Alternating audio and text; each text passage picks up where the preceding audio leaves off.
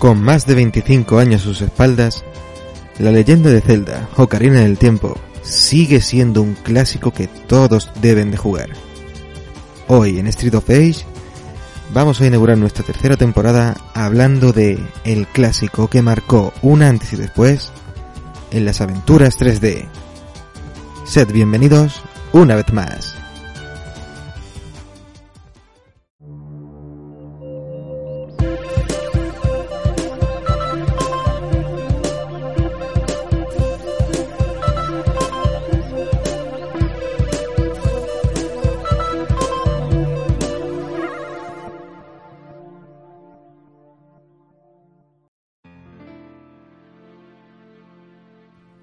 Hola y bienvenidos una vez más a nuestro vecindario lo retro Street of Ages. Inauguramos tercera temporada con el clásico de aventuras en 3D de Legend of Zelda Ocarina of Time. Y como siempre, para hacernos disfrutar de este podcast y siempre acompañándome, tengo a el señor Lizar. Juanpe, muy buenos días. Buenos días a todos. Juanpe, nuestro experto en juegos de lucha, que como no estés preparado te va a dar una paliza y te va a mandar a tu casa al grito de... ¡Vuelven 10 años! Pero bueno, esto es una aventura del Legend of Zelda y aquí pues hacen falta cuatro links. Tenemos el link verde, yo seré el link azul y ahora tengo el link rojo que va a ser nuestro amigo Epsigma. Bio Davis, amigo mío, ¿cómo estamos? Bienvenido al podcast por tu primera vez. Hola, buenas, encantado y muchas gracias por haberme invitado. Muchas gracias a ti por quedarte un rato con nosotros para hablar de este juegazo. Ya nos queda el link morado, que es el link del viento, y alegóricamente os voy a presentar a un amigo gran experto, es el señor Viento del Bosque. Muy buenos días, señor V, ¿cómo estás? Hola, buenos días, gracias por invitarme y estoy encantado de estar aquí compartiendo corazones de friquismo con vosotros. Genial. Pues vamos a hablar de este gran juego creado en 19... que salió ya a la venta en 1998 y fue el as en la manga de que todo el mundo quisiera al menos tener una Nintendo 64, aunque sea de prestado, para poder jugar a esta gran aventura, el Legend of Zelda Ocarina of Time. Hablamos de 1998, donde había una seria competencia ya entre PlayStation y Nintendo 64, porque es el mismo año que salió Final Fantasy VIII, si os acordáis. Y con este juego se, se hizo un, ¿cómo lo podríamos decir? Un gran nexo en la historia de los Legend of Zelda, ya que los acontecimientos que pasan en este juego daban lugar a tres ramas nuevas de la historia, según lo que pasara. Fue el, el punto de inflexión. Eso es. y además, no solamente el punto de inflexión de la historia, sino en las mecánicas de videojuegos. Hasta ahora, Legend of Zelda era un juego de dos dimensiones que se podía jugar o en vista cenital, como eran los más clásicos, como primer Legend of Zelda y Link to the Past, o como fue ese experimento que a todos no gustó o a todos sí gustó, ya depende del público, que era la aventura de Link, que era en, en, late- en movimiento lateral bidimensional. Ese no se cuenta. Bueno, ya empezaron las hostias. Guape, acontente. ¿Qué estáis hablando del Zelda 2? es un juegazo. Que hablaba que no se- Link y todo. No sabéis apreciarlo, eh. Es que el Link habla. Simplemente hay que verlo como, como lo que fue, un experimento más de Nintendo de intentar Claro. darle la vuelta de tuerca a los tipos de juegos. No le salió tan bien como en otras cosas, por ejemplo el Zelda 64, pero oye, ahí estaba, se podía disfrutar durante unos 10-15 minutos antes de querer meterle fuego. Que, que el Zelda, el Zelda 74, eh, cuando estaban así pensando por el año 95 cómo que querían hacerlo y tal, querían hacerlo, bueno, tuvieron la idea de que querían hacerlo en primera persona. Ojo, eh. Sí, yo llegaba a ver algún mod eh, con el juego editado con la vista, con la cámara en la primera Sí, sí, persona. pero no es que, pero es que, que- que ta- tenían pensado hacerlo en primera persona, luego dijeron no, mejor en, en tercera persona, pero vamos, en el de primera dijeron, oye, primera persona en plan rollo verde scroll, ¿no? Así, pero vieron que era eso, era un mareo, era, un, por así decirlo, un coñazo y dijeron, mira, en tercera persona mejor. Hombre, los combates no hubieran sido tan dinámicos, desde luego. Mm. También es verdad. Y bueno, ya con, con esto ya vamos a hablar un poquito de lo que fue un poco, eh, qué es esa aventura, qué es esa historia, ¿vale? Y la verdad, aquí le voy a dejar ya tomar la batuta al señor Lizard, porque es del, es el gran, gran coleccionista dentro del podcast de Legend of Zelda. Ya Te falta ya solamente el papel del váter de Legend of Zelda a ti, por lo que he visto. Ya mismo. Lo busco por Amazon. Pues adelante, Juanpe, háblanos un poco de la historia de este juego.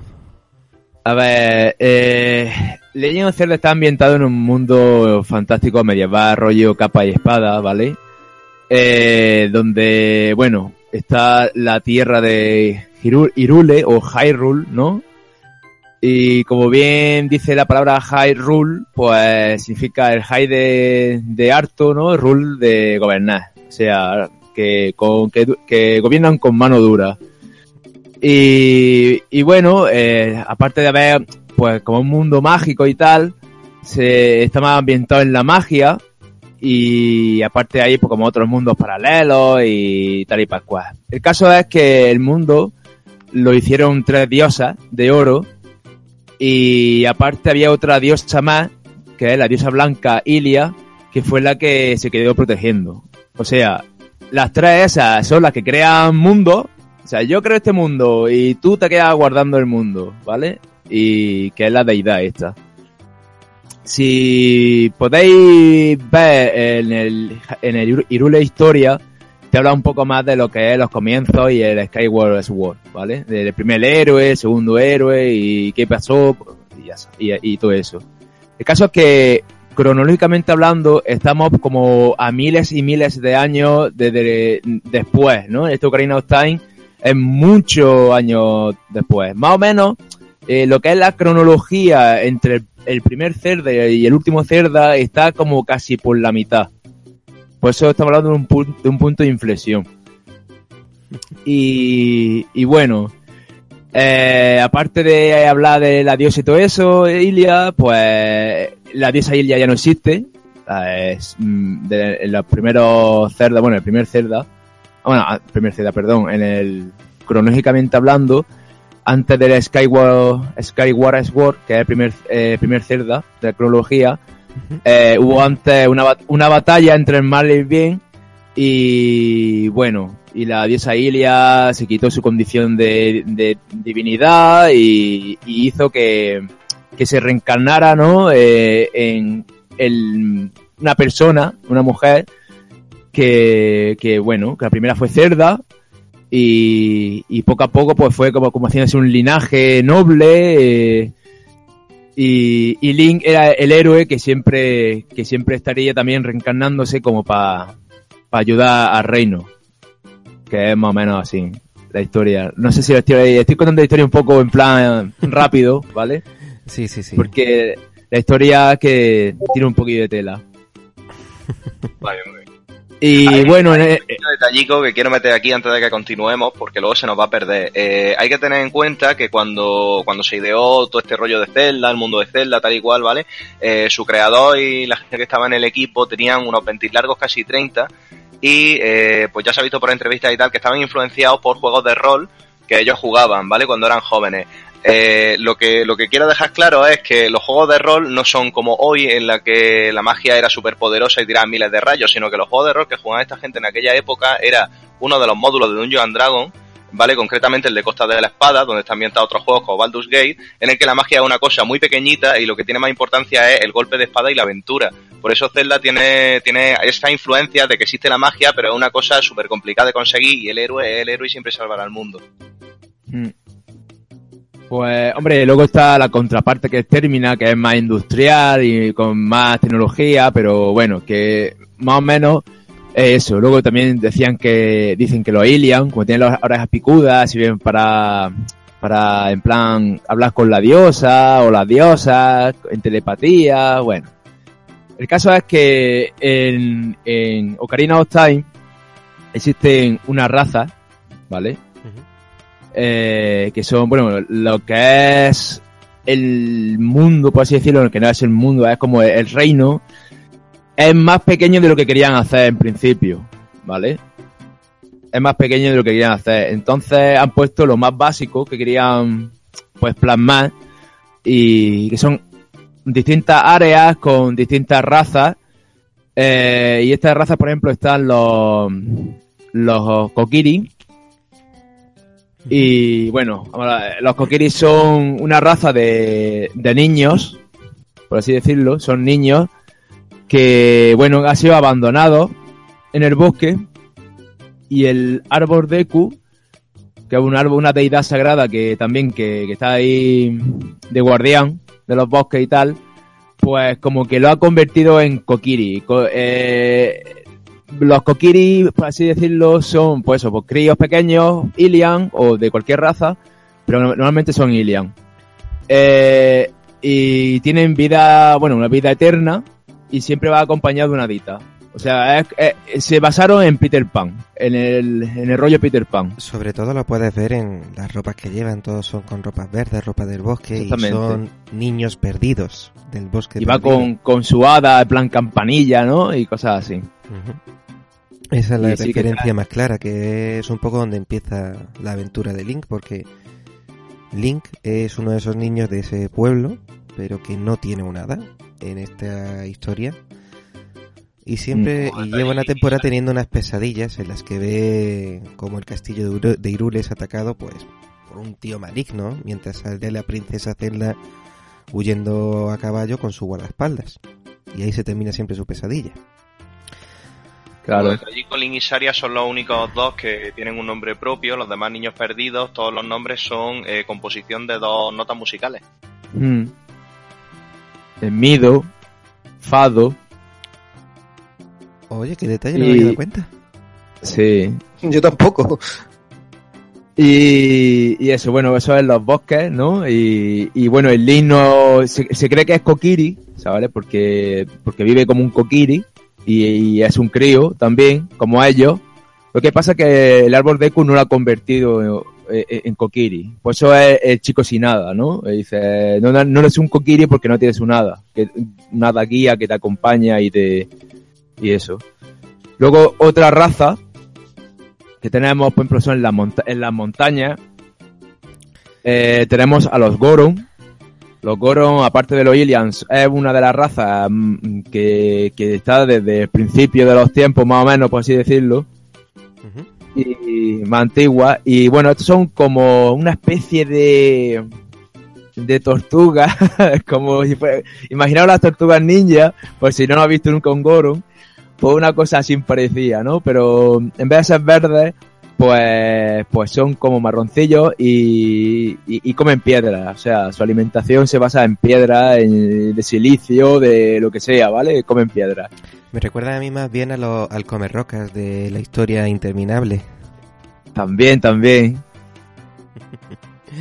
Y, y bueno, su nombre Goro viene de Gorogoro, que, que, es, que es los japoneses lo que llaman cuando las piedras se caen y ruedan, pues es Goro Goro. Y, y bueno, su, su método para, tra- para tra- transportar- transportarse de un sitio a otro, pues aparte de andar, pues más rápido es rodar, como una piedra, y ruedan. Rock and roll.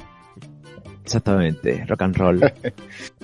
También tienen un tatuaje en, en los brazos que es como tres triangulitos que viene a representar el rubí Goron, que es una especie de piedra espiritual de, de la raza, porque tienen una Sí. cultura chamanística de hablar con el fuego y todo esos rollos. Bueno, eh, las, las tres las tres razas que existen, bueno, las tres, hay cuatro, ¿no? Cinco, perdón. No, seis. Cada vez más.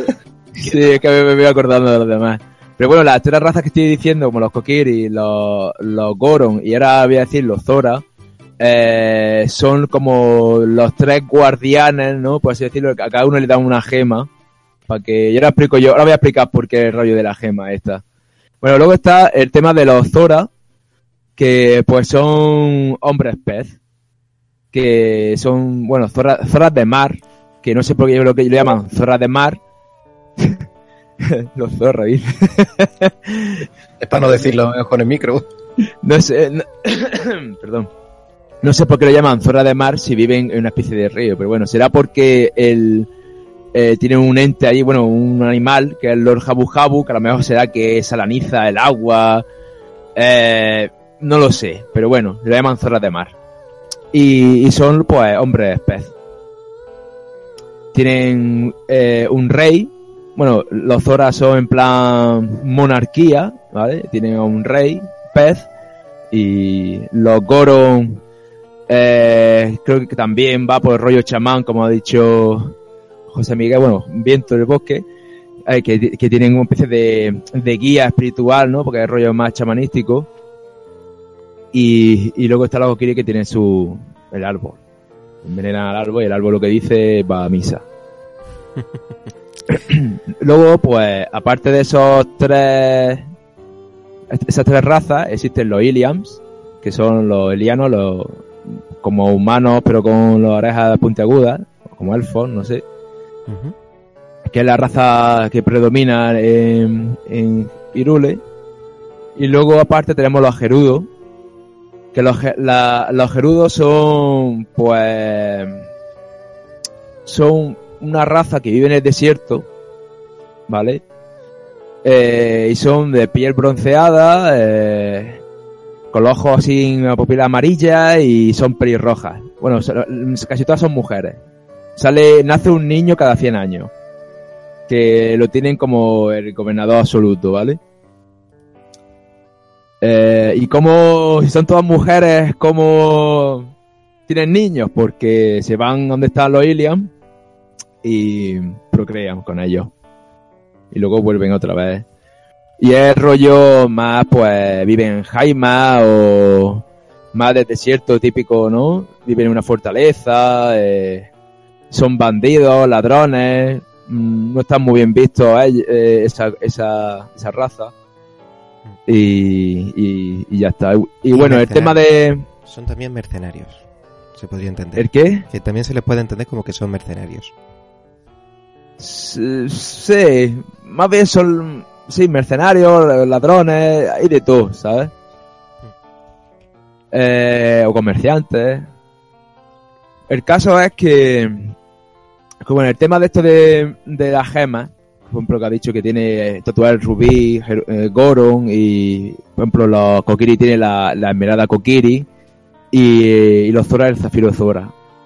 Eso es porque hace, antes de Ocarina of Time hubo una guerra civil. Hubo una guerra civil porque, porque cada raza, ¿no? Eh, sabía de la existencia de, la Trifuerza y, y querían, sabía lo que hacía, que podía cumplir tu sueño en realidad y, y se daban de hostias por, por, por pillarla. Entonces hubo una guerra civil donde, donde muchos Ilias y muchos Zora y muchos de todas razas murieron. Y que por eso el campo de Irule cuando es de noche salen esqueletos porque ahí fue donde se derramó más sangre y, y más muerte y tal. Y, y bueno entonces el rey de, de Irule, el Dafne no sé qué, no sé cuánto, pues dijo, mira, esto hay que remediarlo de una manera y lo que quiso es como unir a todos a todas las razas en plan, pero con mano firme, ¿no? En plan, de aquí mando yo y, y, y que os dejéis de tonterías. Y entonces eso lo pudo lograr gracias, gracias a los, a los sheikas, los sheik, eh, que son otra raza, que eran antiguos sirvientes de la diosa, que ahora sirven a la reencarnación de la diosa y como la reencarnación de la diosa está con el rey, pues sirven al rey. Y bueno, pues unificaron lo que es todas las razas con mano dura. Lo que pasa es que la- los gerudos, o sea, los demás, lo que es los Goron, los Kokiri y los, y los Zora dijeron, vale, lo hacemos así. Entonces eh, el sabio Rauru, un sabio de la luz, que fue el que el que montó el templo del tiempo. Para eso, para que nadie se metiera en la realidad sagrada por la trifuerza. di- Dijo, mira, para que aquí no entre nadie, os doy una esmeralda a cada, a cada raza, ¿no? Y así, si tenéis que entrar alguno, tenéis que quitárselo a la otra raza, por así decirlo. Es una cosa así, ¿me entendéis? Es como una cuenta de estas de los bancos que tienen que firmar los Claro. dos o tres, pues más o menos eso. Está bien explicada, sí, sí. Cada enemigo tiene una llave, tienes que hacer los amigos para poder entrar. Un poco Exactamente, exactamente. Y bueno, los gerudos, los gerudos no, tenían ninguna piedra ni nada porque, no sé, no era mejor de fiar o lo que sea, o, o bueno, nunca, los gerudos que nunca han querido ser subordinados de nadie, ¿no? Porque son muy liberales y tal. Mm, No, de hecho es Y que, está y está- mm, bueno, en la historia, ¿vale? Cuando ya ha perdón que te corte ahí, eh, cuando ya ha comenzado la aventura propia de Link, ¿vale? Eh, Link, ya jugado, aquí doy por hecho que los que no nos, nos oyen han jugado un poquillo en Legend of Zelda, después de hacer su primera misión, que era eliminar al parásito que estaba atacando el árbol Deku, va, va con la joya que le da el árbol, el árbol Deku antes de morir, que es la joya verde, la joya creo que es la de Farore, ¿no? Porque creo que tenía los nombres, Eh, la, la Esmeralda Bokokiri. la Esmeralda Kokiri, Que Y- Ganondorf fue en plan de, tú, Arbo, dame la, la esmeralda. Y dijo, ¿a ti qué te voy a dar? Flipado. Y entonces dijo, ah, sí, pues te he hecho un bicho. ¿Tú qué has puesto? ¿Legend of Zelda Pachanera o qué? Sí, es que fue, más o menos fue así. En plan de, tú, dame eso. No. Y digo, no, pues te, te meto un bicho. En fin, la cuestión es cuando Link va al castillo de Irule por encomendación de, del árbol Deku, eh, se encuentra con la princesa Zelda y Zelda está espiando desde el patio de, del castillo a su padre, que está recibiendo a Ganondorf, como si fuera un emisario de la Gerudo y diciendo, sí, sí, te prometo lealtad, con la cara de, sí, claro. Mucho. Claro. Entonces, se puede entender que no tenían joya porque no tenían nada que ver con el reino, estaban un poquito al margen, no querían cuentas. Eso como Claro. para hacer. En otros juegos creo que los tratan como raza, aunque siempre los ponen como una tribu, ahí siempre hay la illa y tal, Sí, pero tienen sus pero son- características concretas. Son razas, son razas. El tema es que, bueno, son mm, una mezcla entre Ilian y Gerudo, aunque será que su ADN predomina la Gerudo, pero tú piensas que para poder procrear necesitan, necesitan a un Ilian. A no ser que, que nazca, pues, nazca un niño y ese niño, pues, sea, tenga su harén, no sé, ¿me entendéis, no? Sí. Muy bien. De todas formas, tampoco es ninguna. eh, o sea, no es ningún secreto que los japoneses son, son muy clasistas, ¿vale? Para algunas cosas. Entonces, el hecho de que la tribu de los árabes sea una cosa totalmente aislada del resto de la historia no es sorpresivo. Es una segunda lectura que se puede sacar también. Mm. Bueno, ya creo que habéis puesto un poquito los cimientos de este mundo. ¿Qué tal si vamos un poquillo a la aventura? Vamos. Pues, a ver, el señor Exigma, Biodé, Dime, dime. estás muy callado. Cuéntanos un poco cómo empieza. ¿Te acuerdas muy bien de cómo empezaba la aventura? Pues empieza como creo que muchas de la aventura en la cama acostado y te tienes que levantar. El despertar del héroe, una alegoría muy clara que siempre dijo Miyamoto, la reconoció. Pues realmente no lo sé. Eh, siempre me lo he preguntado, pero en todas las entregas, si no aparece en la cama, aparece inconsciente y levantándose después en la cama. Miyamoto ya dijo que era eso, una alegoría al despertar del héroe. Lo veo demasiado sutil como para darse cuenta uno. Pero también aún como tú tam- como también despertando al, al jugador diciendo bienvenido a este nuevo mundo despiertas en él. Sí, de todas formas también eh, quitando la alegoría y tal, es una forma fácil de empezar. Empiezas en tu cama así, levantándote solo con la ropa puesta y poco a poco vas consiguiendo el resto de los objetivos. Así es. Yo creo que es una buena forma de, comenzar la historia porque cuando tú despiertas por la mañana, eh, ese es el punto de inicio del día. No hay nada antes, no tienes que contar nada antes. Simplemente estás aquí y lo que tienes es un trillo que va de verde y que tendrá una espada. Ya está, no tengo que darte ningún trasfondo ni, ni- ni ninguna historia anterior porque ya irá saliendo respecto a la historia. Bueno, pues así comenta ya la aventura, ¿vale? Y Link se despierta de eso porque un hada viene a verle de parte del árbol Deku diciendo, oye, despierta, que se está muriendo el árbol Deku y te está pidiendo ayuda. Con esa excusa Link se despierta a lo que es el pueblo Kakariko y te presentan un pueblo hecho con las casas hechas dentro de los mismos troncos de los árboles. con to- con todos los Kokiri, que parecen esos duendecillos de bosque, con pinta de Peter Pan, todos con su hada. Y ya conoces a Saria, que es la que ha sido siempre la amiga en la infancia de Link, y por lo cual Mido, que es otro de los Kokiri, le tiene muchos celos a, a Link, porque es la única Además, Saria, Saria la que viene a saludarte, nada más. Te sales por la por tu casita de tronco, Mm. viene corriendo en plan de, ¡eh, hola! Sí, un detalle también es que, aunque te despiertes helada, eh, no, pertene- no te pertenece a ti como al resto de los niños. Y, Mm. y muchas veces cuando empiezas a jugar ese detalle pasa desapercibido, lo tomas como si fuera algo tuyo y hasta que no entras más adelante y empiezas a hablar con, con la gente te dicen, no, es que tú no tienes hada, que tú no eres de aquí, no sé qué, no sé cuánto.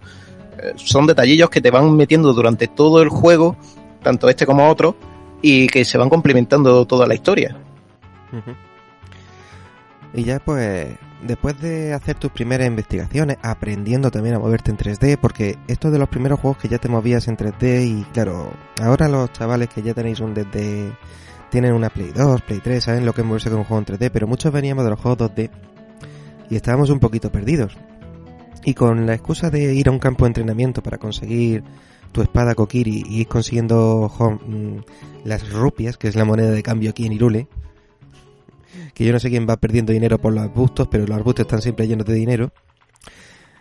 Pues con esa excusa te vas aprendiendo a mover con lo que era el mando de Nintendo 64 y se descubre, descubre lo que es el autoapuntar, el moverte en 3D, moverte en lateral, saltos, tal. Además, Controles que Eh, ahora eh. vemos muy clásicos y que han sido la base para grandes juegos que se han convertido ahora en todo el icono de es que yo juego duro como es Dark Souls, porque Dark Souls la mecánica es bebe mucho de Legend of Zelda. Exactamente. El, el Z target- Targeting eh, fue inventado por, por, por el- este juego y, y mayoría de juegos de ahora como Dark Souls eh, usan ese, ese método. El Zelda fue un punto de inflexión no solamente en la historia de Zelda o en la historia de contar videojuegos, de cómo se habla un videojuego, sino en la parte técnica. Ya no solamente el propio sistema de control, sino las tecnologías que utilizaron para el tema de luces, fue una cosa súper revolucionaria. El tema de utilizar el propio mando como un conductor de donde hay un secreto, con la piedra agonía, etcétera, etcétera. Muy bien, y ya Un, detallico antes que has dicho lo de las rupias, de que salen de los arbustos, por cierto. Eso viene a raíz de que eh, en la cultura japonesa está muy arraigado el tema de que las cosas que crecen en el suelo dan buena suerte, ¿vale? Como los rabanitos de la suerte que salen en muchas series y cosas así. El tema es que las rupias supuestamente están enterradas. Entonces tú cuando cortas el arbusto, eh, digamos que eso, esas hojillas están en la propia rupia. Entonces tú al cortar el arbusto sacas la rupia de la tierra, ¿vale? Por eso en los primeros juegos, cuando tú cortabas el arbusto, se veía la rupia subiendo un poquito hacia arriba, porque era como el efecto de estar saliendo. Luego otra cosa, otra historia que hay en, la, en el universo Zelda y es que los minis son los que, como son como los ratoncitos Pérez y son los que dejan las rupias en los jarrones y dejan las rupias pues mm, en los setos y cosas así. ¿Vale? Ajá, bueno, es una forma de justificarlo, que salió muy a posterior el juego.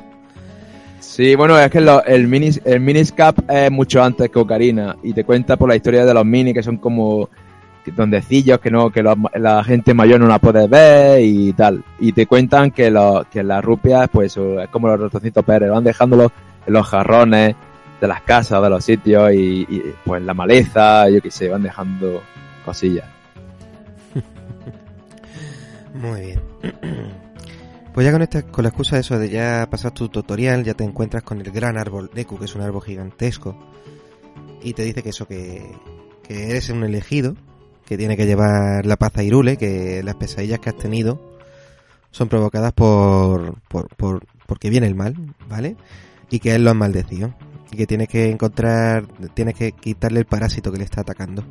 Entonces con esa excusa ya te metes dentro del propio árbol Deku y tienes tu primera mazmorra en la que ya vas consiguiendo tu primer ítem, que es tu el tirachinas, y aprendiendo a moverte en 3D y sobre todo a usar el hada Navy, que esta hada ah, es un meme en sí mismo porque incluso para ir al vato te dice Hey, listen, you, hey, listen. Te está todo el rato ¡Watch out! te está pegando todo el ¡Watch rato el bate! te está indicando siempre dónde están los peligros, dónde tienes que moverte, para qué sirve cada cosa. Sí, la verdad es que es una buena guía. Eh, Demasiado. de Perdón, perdón, ¿me decías? Que el hada viene a ser el concepto del tutorial en juego. En vez de darte el coñazo durante 10 minutos con pantalla de cómo se juega, te lo integra. Ya, ya no sé yo si el nombre de Navi viene de Navigator. Pudiera ser. Es muy- Porque a Nintendo le gusta mucho los juegos de palabras. Por ejemplo, Midna. Midna viene de, de Midnight, de medianoche. Eh, así que puede ser que Navi venga de Navigato, de navegador, porque es, tu GPS en este juego. Claro. Bueno, ya ahí vas aprendiendo ya, pues eso. Dentro de la por Deku ya vas resolviendo tus primeros puzzles, puzzles que tienes que ir encendiendo antorchas, pulsar interruptores, empujar rocas, vas aprendiendo las mecánicas. Y sobre todo, mm, también otro eje- otra cosa que vas encontrando también son un elemento de este juego que son las esculturas, que son pequeñas arañas. Dorada. Exactamente, cuando las revientas, te las cargas, liberan una calavera de oro que va siendo una moneda de cambio que tú ya verás más adelante para qué sirve. Y bueno, ya Es después... uno de los más chungos de la historia.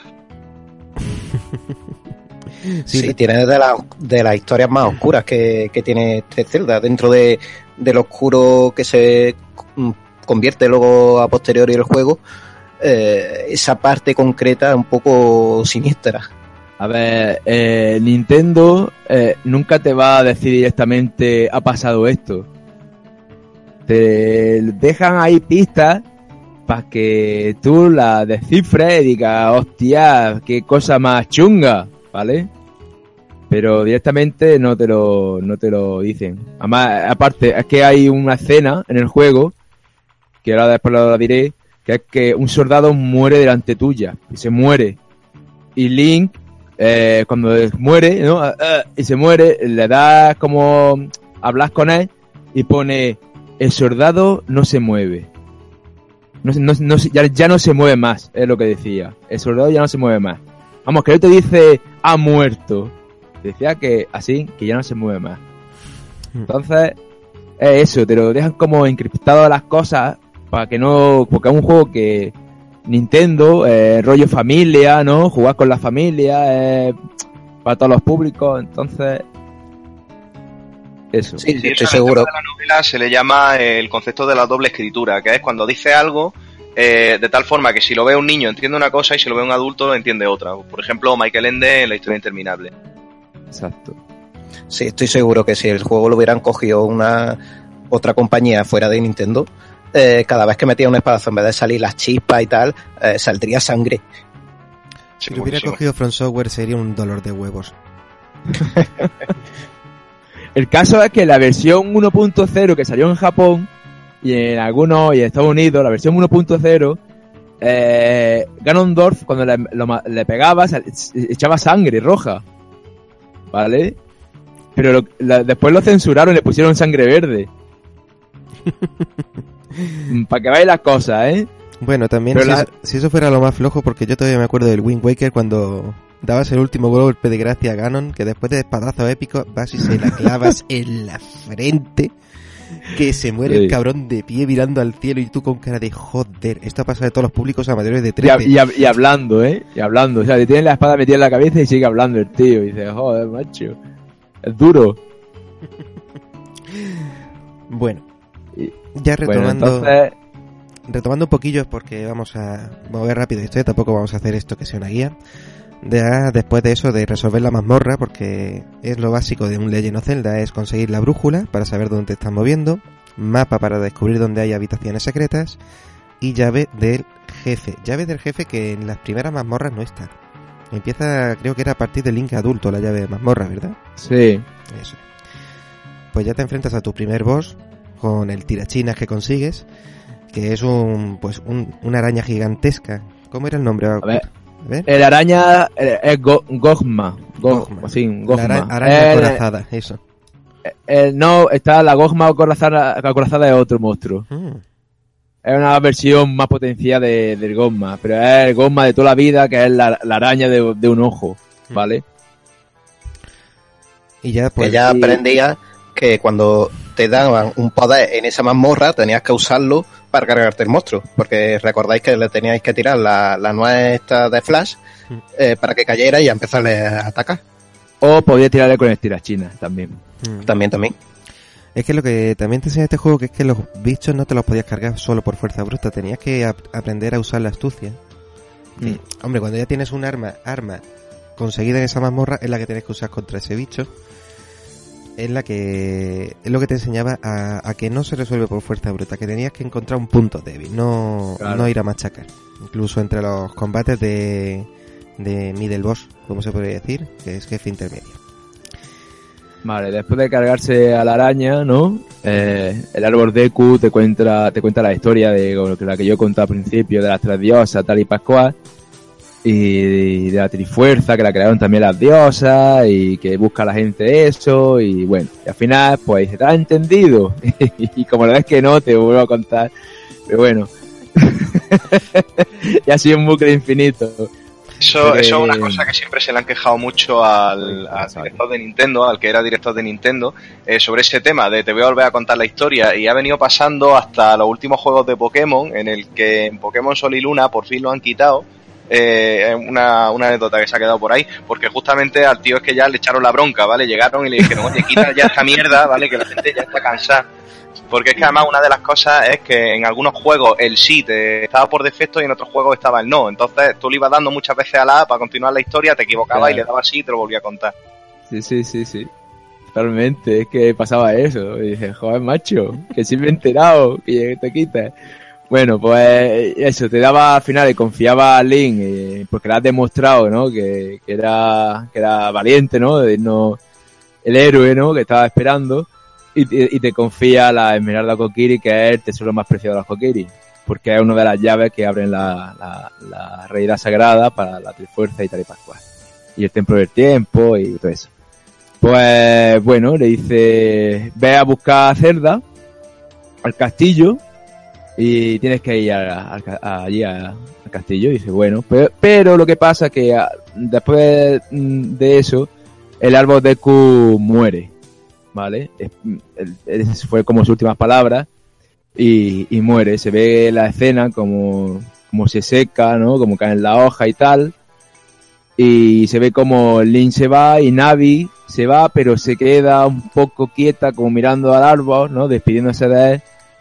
Porque, bueno, fue el árbol que creó la hada y todas estas cosas, ¿no? Es como su padre. Y siguen el camino. Y así que empieza la aventura. Bueno, sale el, justo cuando sale sale del Link. pueblo, justo cuando sale del pueblo. Kokiri a través del bosque perdido, tiene la despedida con Saria. El En bosque la- perdido en referencia a lo que hablábamos antes de Peter Pan y los niños perdidos y tal. Eso, ¿eh? Sí, Y allí Saria ya te da el primer elemento clave de este juego, que es su ocarina, que es la ocarina de Saria, que es una ocarina tallada en madera, y te enseña a tocarla, a tocar la ocarina.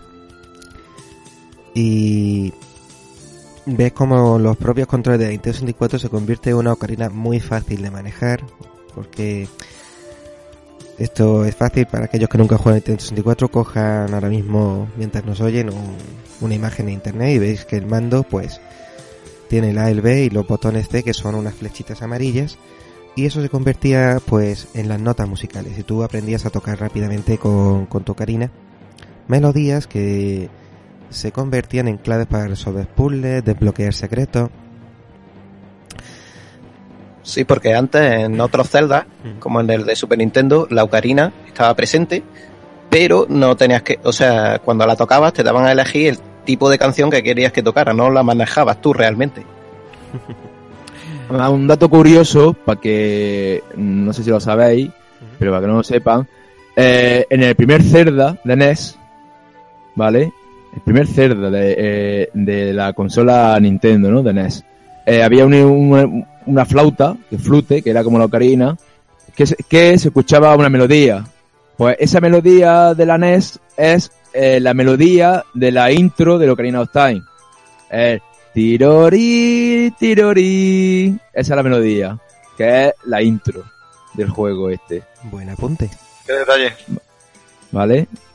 Y bueno, aparte Saria, cuando se despide ya, se va el Link, pues te dice esa frase ahí emotiva que te lo deja como, se ve como una transición, ¿no? De- se ve todo en blanco y se queda el cuadro de texto y pone siempre seremos amigos, ¿no? Eh, un poco en plan de, bueno, sé que te irás, pero siempre seremos amigos. Frienzoneada de por vida. Y, y bueno, ya, ya cuando sale al Prado de Irule, ya sale la musiquilla típica de ti, ti, ti, ti, ¿no? De la cerda y que ya empieza la aventura. Ahí donde ya empieza lo bueno. Sí, esa, esa es la, la melodía que te, que te incita a la Y aventura. dice, y dice, explorar. Y ahí justo está, venga, vamos a explorar. Y sale un puto búho ahí a- y te cuenta su, su vida. Gaebora. Caepora, caepora. Caepora, Caepora. Un búho gigantesco que gira su cabeza y por los dibujos de su barba parece que tiene dos cabezas diferentes. Sí. Es verdad. que es lo que... Mira, eh, conocéis al, al youtuber Ego Raptor, que tiene un programa que se llama... Tiene uno de sus de sus vídeos que sube a YouTube que es Sequelitis y compara el Ocarina of Time con Link to the Past. Y es de las cosas que critica, porque es que te lleva... Hay que admitir que el juego... En su momento, en 1998, nuestro nivel de inglés era un poquito corto y entender los chavales que el juego venía en inglés. Y Y, que y por los japoneses, y los japoneses lo sabían. Por eso venía una guía de texto. todos los juegos de... Y menos mal. Ni menos más, sí, porque el juego venía eso con una guía de texto para que supiera qué te estaba contando. Y te estaba siempre diciendo por dónde tenías que ir, un poquito de la manita. Que llegaba a ser exagerado porque, vamos a ver, si, si ya me han dicho que vaya a Castillo Irule, déjame explorar un poco. Y no, te suelta el rollo y no puedes pasar el texto. ¿Quieres que te Y lo después, repita? Sí, muy Ahí. bien, te lo voy a dar. No, mierda, me equivoqué de botón. ahí está, como otra vez, ¿quieres que te lo repita? Y, y eso, como te equivocara, otra vez rollaco. Y bueno, cuando ya terminas con la musiquilla de Gaebora en, en las noches oscuras de pesadilla, ¿vale? Escucho el tun, tu, tun, tu, tun, ese que te daba el coñazo. Eh, y, y nada, ya empieza la aventura, pues empieza a explorar, ¿no? Puedes ir a donde quieras, más o menos. Puedes ir, yo que sé, buscando... Eh, tenías libertad. Eh, lo bonito de ese juego es que tenía mucha libertad. A ver, no era un mundo vasto, eh, súper grande, porque era un- cartucho y tenía sus limitaciones. Y que luego explicaré una cosa más adelante sobre la 64DD, que la- sacaron esa, e- ese cacharro para hacerla, pero después lo contaré. Y, bueno, no es muy grande el, mundo, pero oye, que, que podía hacer, podía ir a muchos sitios y también lo bonito del juego era que, que se iba haciendo de noche, ¿vale? Eso a mí me gustó bastante, me dejó pues alucinado, porque era en plan, era el primer juego que yo veía que se hacía de, día y de noche, eh, a tiempo real, se iba atardeciendo, tiempo, Eh, tiempo real no, tiempo corrido. no, tiempo real, pero que sí. Tiempo real en el juego. Tiempo real en el juego, ¿no? Eh, eh, en, En cuestión vamos, de minutos que- se hacía de noche y cuestión de minutos se hacía de en día. cinco minutos era de noche, por así decirlo. En cinco minutos era, era de noche. Pero que, que sí, que estaba genial. Además, que le pegaba una piedra de esa cotilla y te decía la hora que era. Y uf, y estaba, estaba muy bien. Y luego también había, pues se ponía a llover de vez en cuando. Y a nevar no, solo a llover. Pero bueno. Ya nada era demasiado para la consola. Era... Implosionaba y ¡pum! Oh. Y bueno, pues mm, llega a Castillo de Irule, ¿no? A mí no, siempre Bueno, antes que del jugaba... castillo llegabas primero al pueblo. El pueblo ya en la ciudad de Irule. No, no, pero el caso es que no sé por qué, pero yo jugando siempre llegaba cuando era de noche. O sea, llegaba a donde está el puente y me cerraban el puente. Tenía un puente de estos levadizos Sí, y, y- y veía como era eh, salía el lobo no que, que decía que era de noche ¡au! y escuchaba chin chin chin chin chin chin chin. Y dice hostia la puerta ya no podía entrar. Tenías que tirarte otros cinco minutos esperando a que a que abrieran la, la puerta por la yo creo que mañana es que ese Yo siempre pensaba que evento, ese evento estaba más que preparado, es decir, porque he estado rejugando un poquito tirando de emulador y efectivamente, si sales desde Bosque Kokiri y pones rumbo al castillo de Irule, esos cinco minutos que llevas andando no te da tiempo, se te hace de noche. Es una forma también de decirte, hey, en este juego hay ciclos de día y de noche y son ahí importantes. está ahí está Un poquito Eh, de... También es un despliegue técnico, es un golpe en la mesa, ¿vale? Para decir, mira, esto es lo que hemos hecho con, con esta consola y os vais a cagar vivos. sí, la verdad es que sí, yo flipé.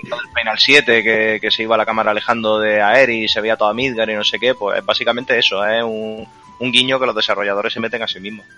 Claro. También un poco de, de rollo de decir, eh, mira que desde este pueblo a este pueblo has tardado todo el día en llegar. Se puede entender también así. Sensación de viaje, ¿no? Claro. Mm. Y ya, pues, cuando ya por fin bajaba de nuevo el puente levadizo, entrabas al pueblo, que de día, ya te medías en las casas, veías los minijuegos, la- las casetas de minijuegos, es decir, los del tirachina, los, los de la bomba de la bomba con forma de ratón. Y veías un pueblo con actividad, cosa que a pues, en los cómics que ya os contaré un poquillo, pues le sorprendía. Y- También eh, decían que, bueno, lo que es la beta del Zelda 64, en principio querían hacer el, el mercado de Irule y todo, ¿no? Querían hacerlo como un pueblo de verdad, querían hacerlo en tres dimensiones y, y tuvo un montón de casas que tú podías explorar por el pueblo, entrar por las casas. Lo que pasa que como el tema de la 64 DD eh, no, no cuajó en Japón, ¿vale?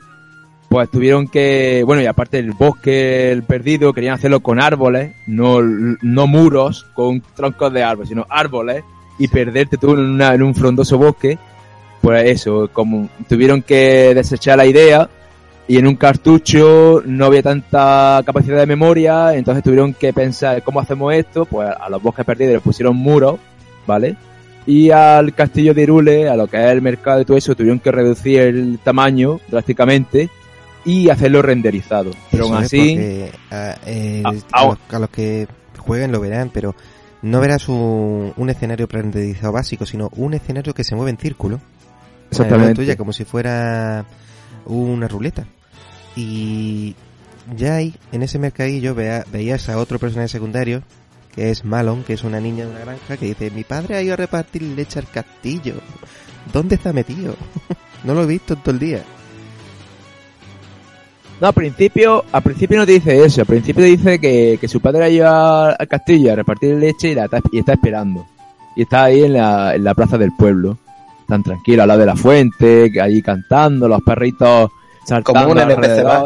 Sí, exactamente, los perritos ahí saltando, mariposa, la gente pues ahí se ve el bullicio, se escucha el bullicio de la gente, bla bla bla bla, no sé, no sé cuánto, en los mercadillos, la gente comprando cosas, Mm. ancianos andando, está todo muy bien. Y el templo del Aunque sea pequeño, está muy bien ambientado. ¿Qué pasa? Que cuando pasa un día, ¿no? Eh, va otra vez y la chiquilla no, mm, pues no está, no está en, eh, en la plaza del pueblo. Dice, escucha, ya no está la chiquilla. ¿Dónde está? Malon. Y te la encuentras, yendo para el castillo, te la encuentras ah, pues, al principio. Ya es cuando te dice que, que su padre lleva ya un día que no aparece. ¿Y por qué no aparece, David? Bueno, pues el señor padre de Malon ha ido a repartir leche y al castillo. Y tú el castillo te lo encuentras muy custodiado por guardias y tienes que hacer una misión en plan Solid Snake, antes de que fuera cool, que es de infiltrarte en el castillo sin que te vean y te lo encuentras durmiendo. Previamente, Malon te ha dado un huevo de, de gallina, que los gallinas que Cuco. de cuco. Se llaman cucos. Aquí las gallinas son cucos. Vale. Son cucos.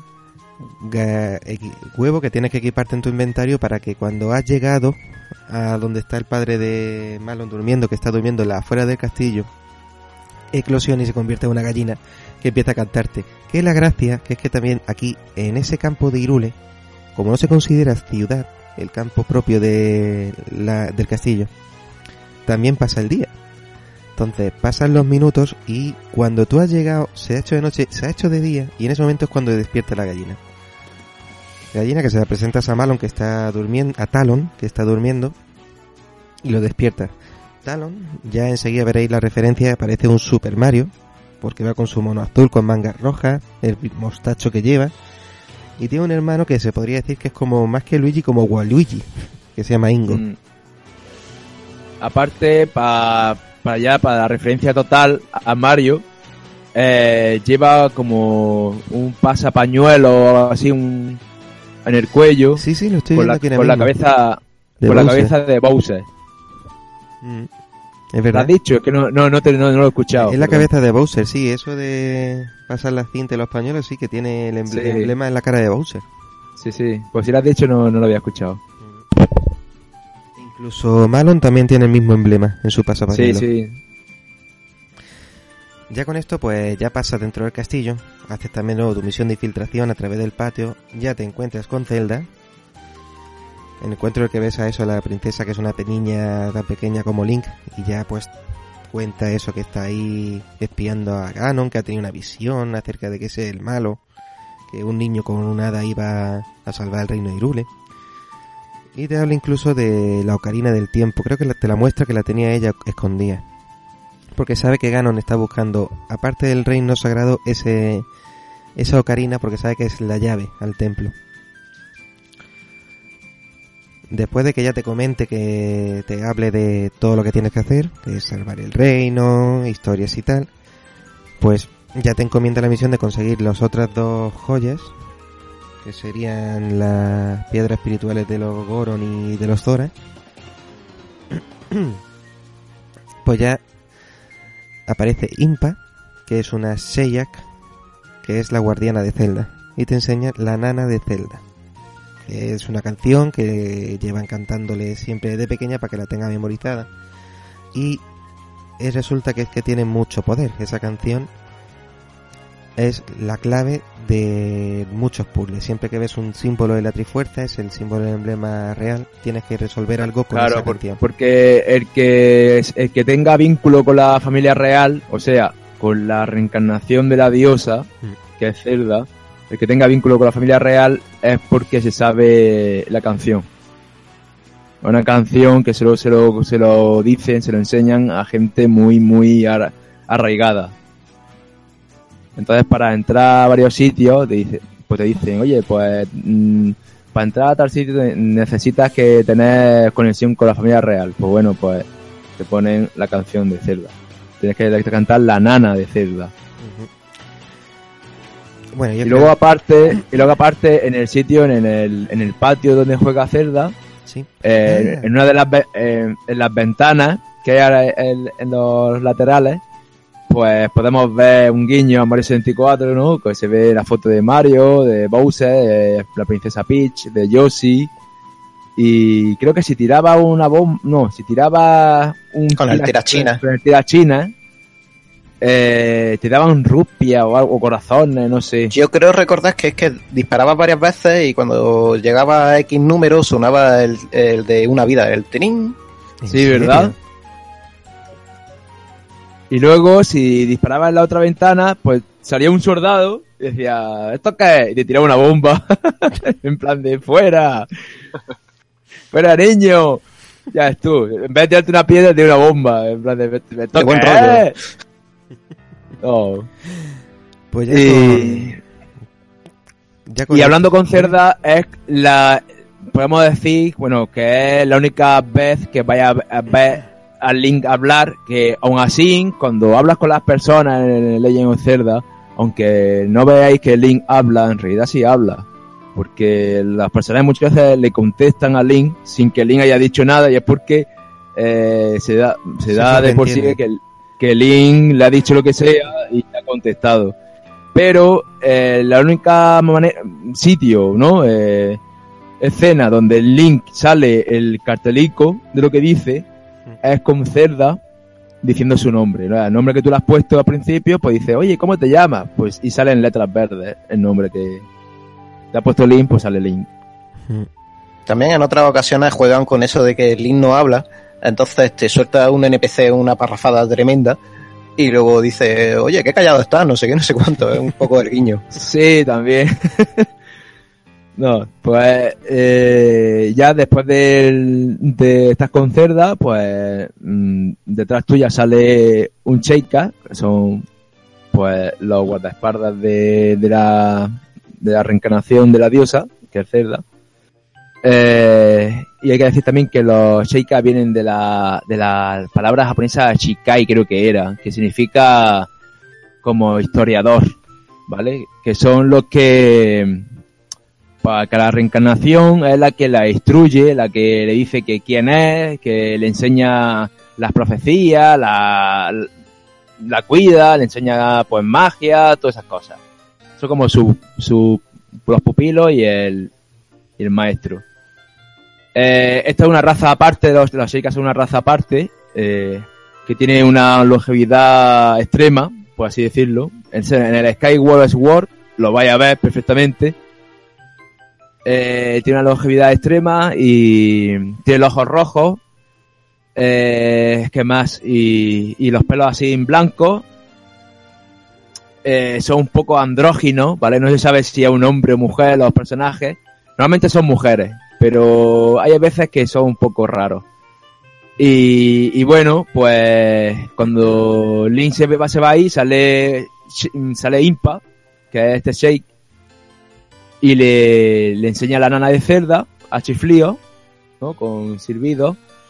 Y aparte, Cerda le da una carta de recomendación para poder ir a la montaña de la muerte, porque en la montaña de la muerte hay un guardia que no te va a dejar pasar. Bueno, vamos, lo voy a acelerar un poquito porque es que no vamos a hacer una guía, disculpa, pero sí, con la excusa de eso ya de la carta, vas al pueblo de Cacarico, que es el pueblo donde se crió Impa, y ves un típico pueblo, ves muchos cucos sueltos, que son los de, una chiqui, los de una chiquilla, y también un cementerio, y un acceso a lo que es el paso de la, el paso a la montaña de la muerte, que es donde están el pueblo de los Goron y asciendes por el paso de la muerte hasta su pueblo, que ves que es un pueblo que está excavado en la roca, ves los Goron que como ya hemos descrito son esa especie de golem de piedra con forma de tortuga ninja. y ya pues ahí encuentras al líder de los Goron, que es Darunia, que estaba un poquito ya aburrido. Y si vas mediante las canciones que vas aprendiendo, una de ellas, que es la propia del bosque perdido, si te has hecho los puzzles de por ahí, lo espabilas, te da se anima y te habla un poco de lo que le está pasando al, al pueblo Goron, que, que, también ha sido atacado por Ganon. Diciendo que le ha dicho, ella, dame la piedra también vosotros o he hecho una maldición. Y le manda pues un dinosaurio gigantesco que está... Bueno, lo que hace es que lo infecta de dinosaurio ese, sí. de dinosaurios, que son los dodongos, de dinorfos, que son como guerreros lagartos, y también lo que hace es que, que sella la cueva y la cueva esa es donde ellos van a coger alimento, o sea, donde la cueva donde tienen su alimento le ha cerrado la, la, lo ha sellado con una roca gigante y lo ha infectado de, de dinosaurios de y bichos. Por no darle la, el rubí. Vale. Pues así ya te metes en lo que es en su en la, con la excusa ya de resolver las primeras mazmorras y tal, porque el problema de este juego no es el problema, es que es parte de la historia. Es que siempre tienes que resolver muchas tareas, mucho ir de un pueblo a otro para acabar resolviendo los problemas que tienen distintos personajes, los distintos NPCs para poder acceder a las mazmorras. Y ya pues accedes a la que es la cueva de los Dodongo, que es pues, una, una cueva de lava y ya vas resolviendo ahí las puzzles, consigues por fin las bombas, también otro objeto clásico de los Zelda que te permite abrir paredes secretas y con esa bomba te cargas al dinosaurio que tienen allí. Tras resolver allí el conflicto, pues ya consigues también la piedra de los, de los Goron y se le considera a, como un hermano a Link desde entonces. Y de aquí es cuando entonces ya pasa a, a buscar la última piedra que te falta, que es la de los Zora. Y para eso tienes que ir al lago. Al lago Zora que estaría más bien por el sur, ¿verdad? Sí, bueno, eh, puedes ir primero a, a donde está la, el dominio de Zora, cantando la canción de Cerda para que se, la cascada se abra, pero te va a decir el rey que, que su hija ha desaparecido, que no sabe dónde está. Entonces, si vas al lago Ilia, uh -huh. eh, allí te encuentras una, hay una Zora por ahí deambulando, y te encuentras, eh, bueno, Navi lo ve, te pone una flechica verde y si buceas, que para bucear te hace falta la, la, una escama plateada que te, que te, lo encuentras, que te lo obtienes jugando un minijuego en el dominio de Zora, pues encuentras una botella en el lago Ilia. Una botella con un mensaje de la reina, la princesa Ruto, que es la hija de Rey Zora, pues diciendo que, que, que había ido a, a echarle de comer al Jabu Jabu que, y que se lo ha y que se lo ha zampado a Shomnyam porque iba buscando el zafiro que se le había zampado Jabu Jabu y, y a ella. Entonces se lo, te lo ense- se lo enseña el mensaje a, a Rey Zora, Rey Zora te deja pasar, donde está su divinidad, su rey, bueno, su divinidad, ¿no? Su deidad, que es el Lord Jabu Jabu, que es una especie de, de ballena, eh, en un lago que hay allí, muy grande, un manantial, y bueno, para poder entrar tienes que conseguir una botella, que ya tienes, y un, un pescado. Pilla un pescado, que es fácil encontrar un pescado, se lo enseña, eh, y el jabu jabu mm, abre la boca y te come. El caso es que, bueno, te entran en los, los jabu jabu, eh, lo ves que está infectado de como de medusas, o baris, como lo llaman en el juego, eh, medusa eléctrica y bueno, tiene como muchas pompas, como si fueran gases y muchos parásitos y muchos bichos, ¿no? Intestinales. Pues el caso, pues eso, la pantalla un poco rara porque se mueve como si estuviera vivo, ¿no? Está en un ser vivo. Si, si le pega a las paredes chorrea sangre mor- morada, cosas así. La, la, las puertas son como ventríloco de eso, ¿no? ¿Cómo se llama? Ah, esto- Sí, válvulas. bárbulas, ¿vale? Son como bárbulas, es un poco así grimoso. El caso es que, bueno, rescata al- a, la princesa Ruto, eh, pero bueno, la rescata más o menos y lucha contra, consigue el boomerang, ¿vale? Que es, que es lo- la, la siguiente reliquia, ¿no? O estru- herramienta que, que usa y lucha contra, contra lo que tenía infectado, lo que tenía el, los Jabu Jabu, que era el monstruo final de la pantalla, que es Barinade, que es como un parásito hecho, hecho de medusas. O sea, se acopla a medusa como escudo y te tira rayos con una especie de antenas parabólicas y, va, y tiene como unos tentáculos que va como chupando la sangre de- de- del ser vivo donde está muy asqueroso todo. Bueno, te lo cargas, explota y se ve ¡ah! las tripas del bicho y poligonales y todo guay. En verde, obviamente. Y bueno, eh, te dice la princesa que por eso, por esa razón estaba el Lord Jabu Jabu tan, tan raro, que no, que no- él no era así. Te da la, dice, te voy a dar mi objeto, gracias por, por salvarme. La princesa, bueno, al principio la princesa te, man- te, te, habla- te hablaba como una mierda, o sea, te, trataba, te trataba muy mal, pero luego cuando la salvas, eh, siente como atracción por ti y dice que, que algún día se va a casar contigo y te da la, la- el zafiro, el zafiro Zora. El zafiro Zora, según dice la tradición, El Que anillo de compromiso. el anillo de compromiso. O sea, si a que tú le des el anillo Zora, significa que, que te va a casar el anillo, perdón, el zafiro Zora se lo ofrece, es porque te va a casar con él. Y Lin dice, sí, sí, vale, tú dame a mí el zafiro que me tengo que ir. Y ella en plan de, oh, sí, me casaré con él. Pero que eres una mujer pez, copón. Nadie vio Futurama. No celosa. No, es interracial de eso, no, entre especies. No cuando puedo. Aprende la primera magia del juego que es hacerse el longi. No. La verdad es que los toques humorísticos de, de este juego está, está bastante gracioso. Hmm. Sí. Y, y bueno, ya tiene las tres piedras, que, que es lo que necesita. La verdad es que muchas veces pienso, ¿por qué, por qué lo haces, Link? Estate quieto, pero bueno. Y bueno, aparte ya va al castillo a, a, a dárselo a la princesa, las piedras. Pero ver que en el castillo ya las cosas se han puesto muy chungas y, y empiezan a caer rayos y es porque Ganondorf ha atacado el castillo. O sea, ha hecho como una especie de, de, de traición, de golpe de estado, lo que sea. Sí, sí, sí. A atacar el castillo y se ve la escena, pues el sueño que tenía Link, las pesadillas que tenía Link al principio del juego. Y es, pues, eh, se abre el, el, el, el portón, ¿no? Del castillo, eh, el, levadizo, Con Zelda huyendo, levadizos. Zelda huyendo al lomo de un caballo.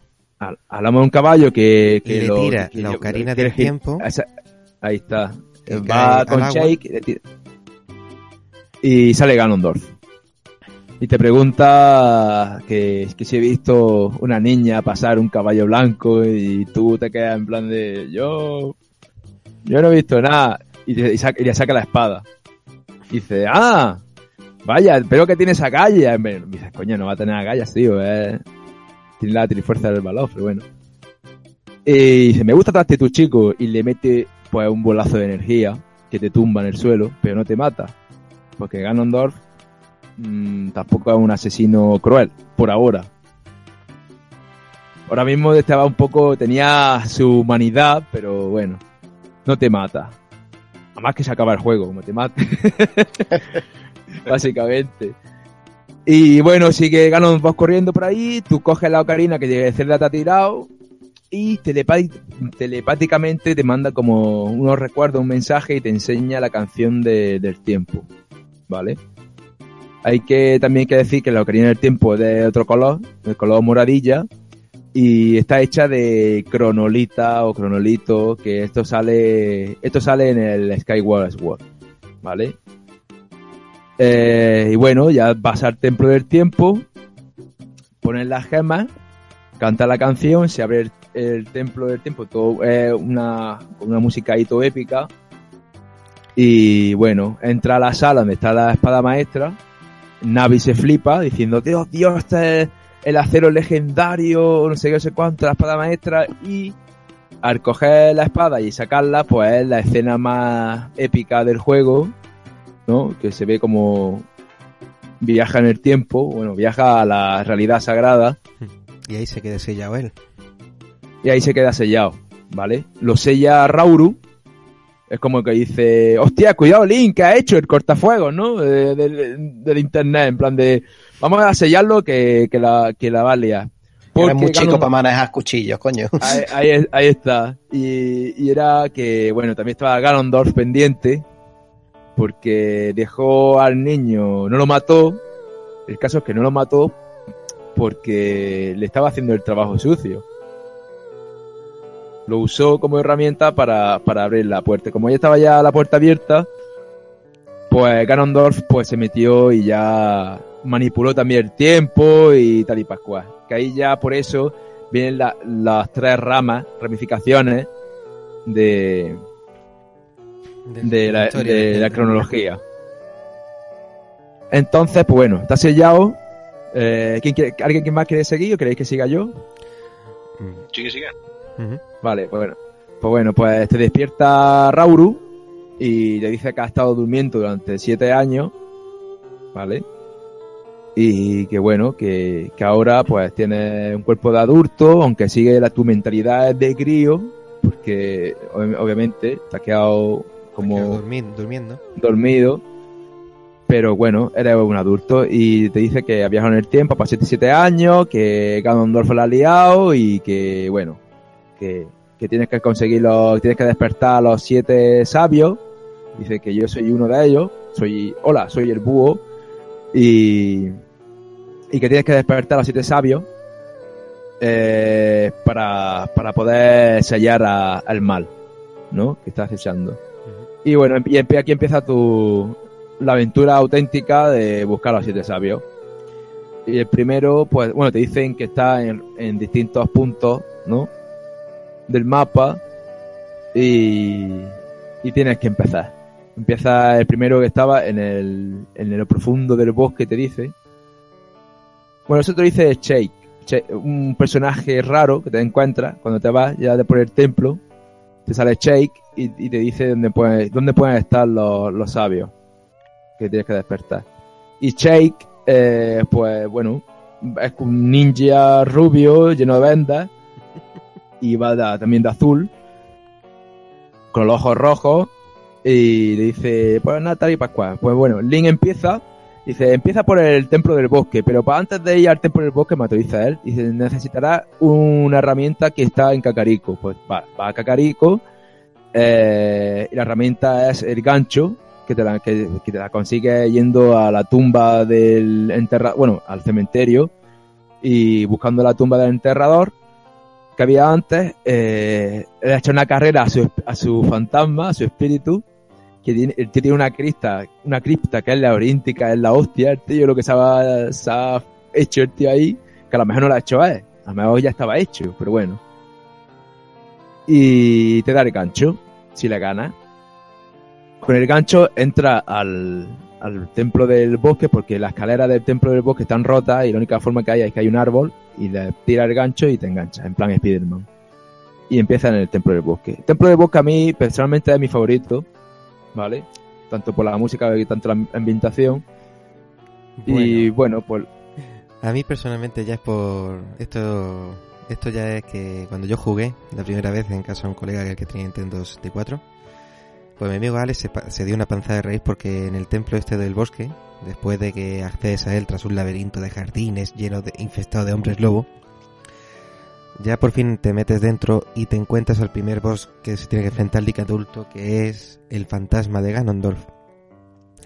Que es un Ganondorf que va cabalgando sobre un caballo y que tienes que hacer que se, que se va, va saltando entre cuadros, se va metiendo dentro de cuadros por arte de magia y sale de ellos. Y no solamente le tienes que tirar del caballo usando el arco de las hadas, que lo consigues en ese templo, sino cuando se ha caído empieza a, a jugar lo que se llama el partido de tenis del Legend of Zelda, El ping pong. que es que te lanza el mal una magia, se la tienes que devolver. Así, así, así, hasta que acaba viendo tal velocidad que tienes que darle exacto para reventarlo y cuando está debilitado en el suelo, darle una manta de, de palos con, con la espada maestra. Decir que este tío me provocó ya tal estrés que empecé a soltarle blas- 50.000 blasfemias mientras lo estaba ya machacando. Con lo que acabó pues con el malo derrotado y con mi amigo Alex partiéndose la caja por los suelos.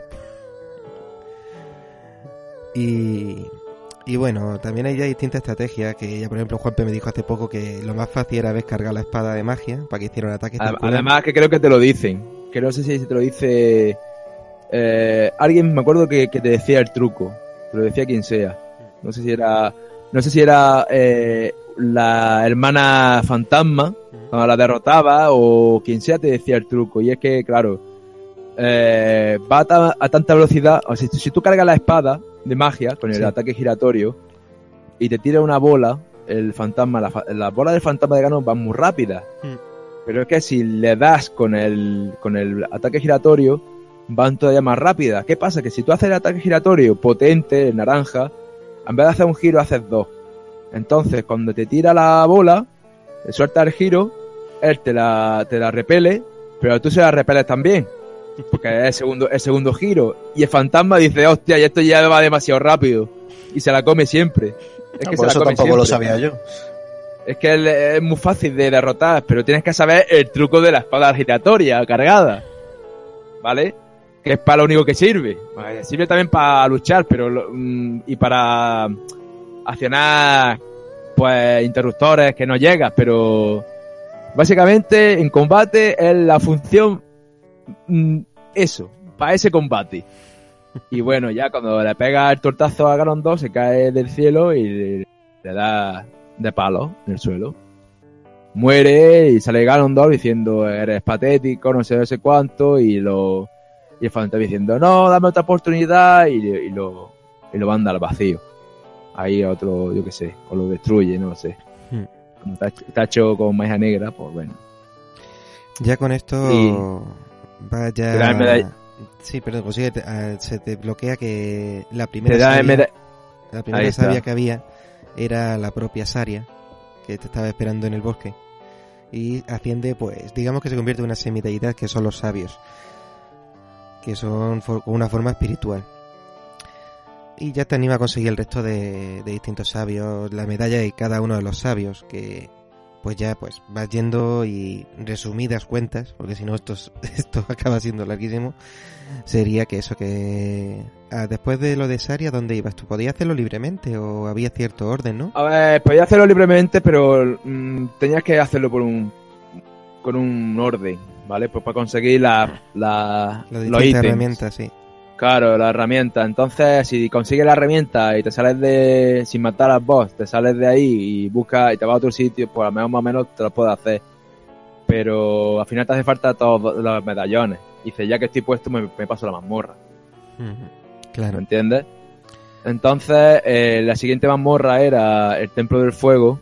El Templo del Fuego, ¿qué pasa? Que vas al- a la ciudad Goron, no te encuentra nadie, te encuentra a un Goron rodando, lo para, dice que es Link de los Goron, porque le pusieron el mismo nombre que, que el héroe que mató al Dodongo hace ya Verdad. siete años. Eh, mm, dice que a Ganondorf ha cogido a todos los Goron y lo ha, bueno, ha resucitado a un monstruo que antes no existía, que era el, el dragón Volvagia. Mm. Eh, y ha cogido a los Goron, y lo ha metido en el Templo del Fuego para alimentar a Volvagia. Lo ha puesto prisionero para alimentarlo. Eh, el, el monstruo ese, antiguamente un, un héroe Goron, fue el que lo mató con un martillo, el martillo Megatón. Y esa es la reliquia, bueno, esa es la herramienta que consigue en el Templo del Fuego, nueva. Luego aparte Darunia, eh, no fue no, no lo pilló prisionero y fue como a rescatarlo, ¿no? A los Goron. Pero te lo encuentras que va a, a luchar contra Volvagia. El caso es eh, el caso es que, que, bueno, que cuando peleas contra Volvagia no te encuentras a Darunia en plan de ¿qué pasa aquí? ¿Dónde está? Te carga Volvagia, eh, que es un dragón así como dragón serpiente, rollo oriental, de fuego, eh, que tienes que pegar en la cabeza y, y bueno, te dan... Darunia dice que, es, que se reconoce como sabio, ¿no? Sale como que el siguiente sabio de- del fuego, te da el medallón y ya prosigue. Un dato curioso es que Volvagia eh, sale también otro Volvagia en el Zelda 2. Y es lo mismo, una- es un dragón serpiente. Pero dicen algunos que no es el mismo monstruo. Yo creo que sí es el mismo monstruo, pero bueno. Ya cada uno que diga lo que quiera. Se llama, se llama igual y, y es un dragón de serpiente y tira fuego, así que... A lo mejor Bueno. su cría. Además su cría, puede ser. Además lo pone Ganon ahí, o sea que tiene pinta de que es un rollo demonio, ¿no? Trae otro mundo o algo. Si no, es un animal eh, como prehistórico, no sé, un, dra- es un dragón que, lo, que murió, ¿vale? Lo mató el bicho ese porque co- comía gorons, o sea, ese, ese bicho se alimentaba de gorons. Y porque está hecho de lava, ¿no? Y, eh, y el héroe ese de, de los gorons, no sé si no se sabe el nombre y nada, pues fue con el martillo y lo machacó a martillazos, básicamente. Y, y Ganondorf, pues coño, lo ha revivido con, con la trifuerza del poder, porque antiguamente Ganondorf no podía hacer esas cosas, pero como adquirió la trifuerza del poder, pues se sí pudo hacerlo. ¿Qué pasa? Un dato curioso es cuando la trifuerza son tres triángulos, ¿no? Sí. Si tú quieres poder, eh, los otros dos triángulos, o sea, la trifuerza se parte y busca eh, a una gente, a una persona que concuerde con el, con el trifuerza, con la trifuerza, ¿vale? Si hubiera cogido Ganondorf la sabiduría eh, de la fuerza, se hubiera ido a otra persona. Cosas así. Lo que pasa es que siempre busca poder, poder, poder. Potencia. y bueno, pues ya el siguiente, el siguiente medallón es el del Templo del Agua. Ese templo del El agua que tanto- legendario templo del el agua. legendario tem- templo del agua, ¿no? No, Los memes eso de más largo que un desempano, no, más largo que el templo del agua. De Karina está ahí. ¿Qué pasaba con ese templo? ¿Por qué era tan difícil? Cuenta. A ver, bueno, el templo del agua, eh, para llegar, primero que te encuentras el lago, el lago Ilia, te lo encuentras medio seco. Y bueno, una curiosidad antes de entrar al templo del agua es que hay, hay un árbol gigante en el templo y el árbol tiene como, como un arañazo, tiene como tres, tres hendiduras de un arañazo gigante, de alguna bestia, lo que sea. Pero desde eso, desde que eras pequeño e incluso cuando eres pequeño y grande. O sea que ahí tuvo que haber algo, yo creo que fue pues donde fue la primera batalla contra el demonio, un demonio, el de Mise, que murió el primer héroe. Y del zarpazo ese. Puede ser, porque coño, se llama el lago, se llama el lago Ilia y es por el, por la diosa, pero bueno. El caso es que Nunca había fijado. Que- bueno. Sí, sí. Ahora después lo contaré. Pues el, el lago está medio seco, eh, no se sabe por qué. Está infectado de bichos de estos de arañas de agua, los ticles o así se llaman, no me acuerdo muy bien. Y bueno, tú te metes en el templo y, y nada, el templo es el típico juego, el típico nivel de jugar con los niveles de agua, ¿vale? Y luego aparte tienes que usar unas botas de hierro para poder sumergirte y andar y pues no flotar, sino andar por el por el, por el fondo. Te hace falta eh, las botas de hierro que te las encuentras en la caverna de hielo que está donde están los dos Jabu Jabu. Y hay que decir que el dominio de Zora está congelado. Ganondorf lo ha congelado todo. Ha dicho a la mierda. Te congelo. Y ha congelado a- también a los, a los a Rey Zora y tal. Pues bueno, tienes que ir a, a por las botas de hierro que están en unas cuevas donde están los Jabu Jabu. Eh, la túnica Zora, creo que te la da el Rey Zora por haberlo salvado. Y, y bueno, eh, si, si no la puedes comprar de pequeño con, por 200 rupias, a un precio muy asequible. Mentira. Y, nada, eh, la, la- túnica Zora es para poder respirar bajo el agua, las botas para poder andar y ya está. El juego y el, el nivel es eh, jugar con los niveles de agua y, y, y es quitar botas, poner botas, quitar botas, poner botas. ¿Qué pasa? Que como cada vez que te quitas las botas tienes que darle al inventario y ponértelas, pues entre que el nivel es largo, que tienes que estar jugando con niveles de agua y que tienes que estar quitándote botas y poniéndote botas, el nivel se hace eterno, pero eterno, ¿eh? De hecho, un pequeño apunte, la versión de, en la revisión de 3DS, eh, las botas te las podías poner como parte de la equipación. De, Sí. de, de botones. Para Claro, evitarte para- el rollo de pauso, pauso, pauso, pauso. Pauso. Incluso hay uno de los que me lo explicaste esto tú, Juanpe, uno de los ángulos de cámara se facilita aún más en la, en la versión de 3DS, que es una, un cubo que flota en el agua, que al subir no, se da- no te das cuenta si no investigas tú mismo que debajo había una, Sí. una trampilla. Sí.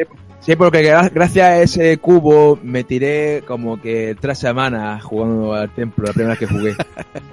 Encima con la musiquilla, todo Y el rato la misma. No, pues la musiquilla, lo bonito de la musiquilla es que la musiquilla es, es tranquila, es relax. Es un poquillo relax. Un poquillo, ¿eh? Porque son... Pero es por eso, porque es que ya sale de los nervios y dices, ¡Dios! Entonces, a mí me faltaba una llave. Una llave. Sí, la última. Y no encontré... No, la última no. eh, me No, digo, la última chica. Claro, la última chica. Y digo, ¿dónde coño está la llave? Y era eso, era un bloque que al flotar para arriba dejaba un hueco, pero claro, como tú veías la cinemática, que el bloque iba para arriba, no veías el hueco que quedaba de abajo para abajo. Y como flotabas, porque ibas sin la bota de hierro, eh, flotabas, bueno, flotabas no, creo que estaba en, una, en otra parte, no me acuerdo, o sí, o flotabas. Eh, no veía ese hueco, entonces tenías que meterte por ese hueco y encontrabas la llave, eh, llegaba a otro sitio que te estaba cerrado y encontraba, ya te hacía la mazmorra, encontraba la llave del monstruo tal y, y conseguía el gancho largo, ¿vale? Que para llegar a otro, para pasarte de la pantalla. Y bueno, y el monstruo, de- el, el jefe, bueno, aparte, una cosa muy importante. Aquí te encuentras, aquí, aquí te enfrentas contra Dark Link, El miniboss. el miniboss Uno de los de- de mejores esta de la- pantalla. Vale, este. A ver, espera, mm, Viento creo que Quiero tenía... decir que los Darling de, de los Karin, de, de los decir, de los cerdas, hay dos tipos. Están los, hay uno que es que, que son como masillas, que se hace con un, un espejo que tiene Ganon en otros juegos, que es el espejo oscuro y hace como reflejo, ¿vale? Pero el, el Darling que tú luchas en el Zelda 2 y en el Ocarina of Time son eh, vienen del folclore, bueno, del folclore, de, de la historia esta de fantasma, rollo paranormal, que son está basado en, en las sombras. Las sombras son como unos seres que vive- viven como en otro, en otro para, eh, en un, lo, di- lo diré, una realidad paralela, ¿no? Eh, En otro plano. en otro plano, eso. Viven en otro plano, plano espectral. Y bueno, pues dicen que eso, que acechan a la, a la gente que está durmiendo, ¿no? La dejan dormir, cosas de esas. Pero esto, estas sombras, lo que hacen, eh, su modo operandi, es que eh, el sitio donde tú estás, eh, cuando tú estás andando y, y ves que estás como en otro sitio, en otro plano, porque si veis la, en el Zelda 2, cuando lucháis contra Dark Link, la pantalla se vuelve morada. Sí. Es como si estuviera en otro plano. Y cuando pelean en el Dark Link de Ocarina of Time, el, el sitio es como un sitio infinito. Vale, es una habitación. ¿vale? Es como si estuviera en tu plano. Entonces, eh, lo que hace la sombra esa es que pillan eh, la forma del que quieren atacar y lo y ya está. Y, y, y nunca te atacan primero. Siempre esperan a que tú ataques, a que vaya por ella. Más que eso. Y bueno, te cargas Dark Link, que más que Navi te dice, te dice conquer yourself, ¿no? Eh, dice, enfréntate, ¿no? Con, conquístate a ti mismo, ¿no? Como tienes que ser, tienes que ser mejor que ti, que a ti, que tú mismo para poder derrotarlo. Y Además, se tira Navi dando, dando durante todo el juego el coñazo y cuando llega aquí le pide ayuda y te dice, ah, no, conquístate a ti mismo. Y el joder, Sí. pues, un consejo. sí, porque cuando tú atacas, es ataca.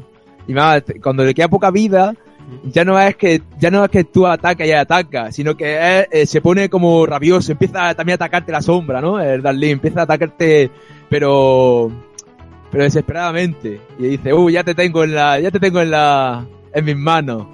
Bueno, te lo carga, te pasa el templo, llega el malo, eh, malo del je- eh, jefe final y es un- una meba, ¿vale? Acuática que se llama Morfa, que bueno, que es un, en realidad es un molusco absurdo, que dice, este es el monstruo, pero es que el monstruo eh, sabe manejar eh, un, el agua, pero un, un agua especial, que es como gelatinosa. Y, y hace un tentáculo con el agua que te agarra y la verdad es que la escena está muy chula porque se te zalandea por el, así, te tira volando a, la- a las paredes con pinchos y tal. Entonces mí tienes es que de los más que me han gustado, vaya. Sí. Entonces te va, pillando, lo pillas con el gancho y lo, y lo matas. Es el truco. Lo pillas en la esquina y te lo matas. Bueno, ya te carga a Morfa. Eh, el agua que se había como... que lo había absorbido se va drenando y se llena otra vez el lago Ilia. Ya hay menos monstruos. mo- Menos monstruos. Eh, la princesa Ruto, que te la encontraba en el templo del agua, eh, dice que, que es, la, es la sabia. Eh, Se revela como nueva sabia, sí. Se releva como, como sabia, te da el medallón Mm. y ya está, y punta, pones punto final a- al templo del agua. También hay, hay sitio para pescar allí, cosas muy buenas, minijuegos y tal. Sí. Bueno. Eh, el, el siguiente ya templo, que serían cuando dónde os tocaría ir, el siguiente templo es tienes que irte al desierto de Gerudo. Que es donde conoces a una de las ladronas Gerudo después de que te atrapen, que es Tienes Naboru. que ir de tienes que ir de pequeño, encuentras a, a, a Naboru. Mm. Eh, bueno, primero vas de grande. Sí, Te, ense- te enseña, tienes que hacer unas pruebas, rollo Indiana Jones, ¿vale? Unas pruebas de, ah, las pruebas no sé qué sé cuánto. Mm. Eh, bueno, así, en paso. Eres chiquitillo. Va a la fortaleza, a la fortaleza, a la fortaleza Gerudo. Salva a unos carpinteros. Los Gerudos, eh, sale una que se llama Abeil, que según eh, cómo vayas vestido, ¿no? Con... No, eso es de grande, perdón. Según cómo va- con la túnica que vaya, sale ella con la misma, el mismo color. Eso es un dato. ¿Vale? Que si vas de azul, ella va de azul. Eh, te dice que, que creía que todos los hombres eran unos inútiles, como in- incluso Ganondorf, pero que viéndote la destreza que tienes tú para, para colarte y salvar a los de esos, pues te admite como Gerudo. Y ya puedes ir libremente.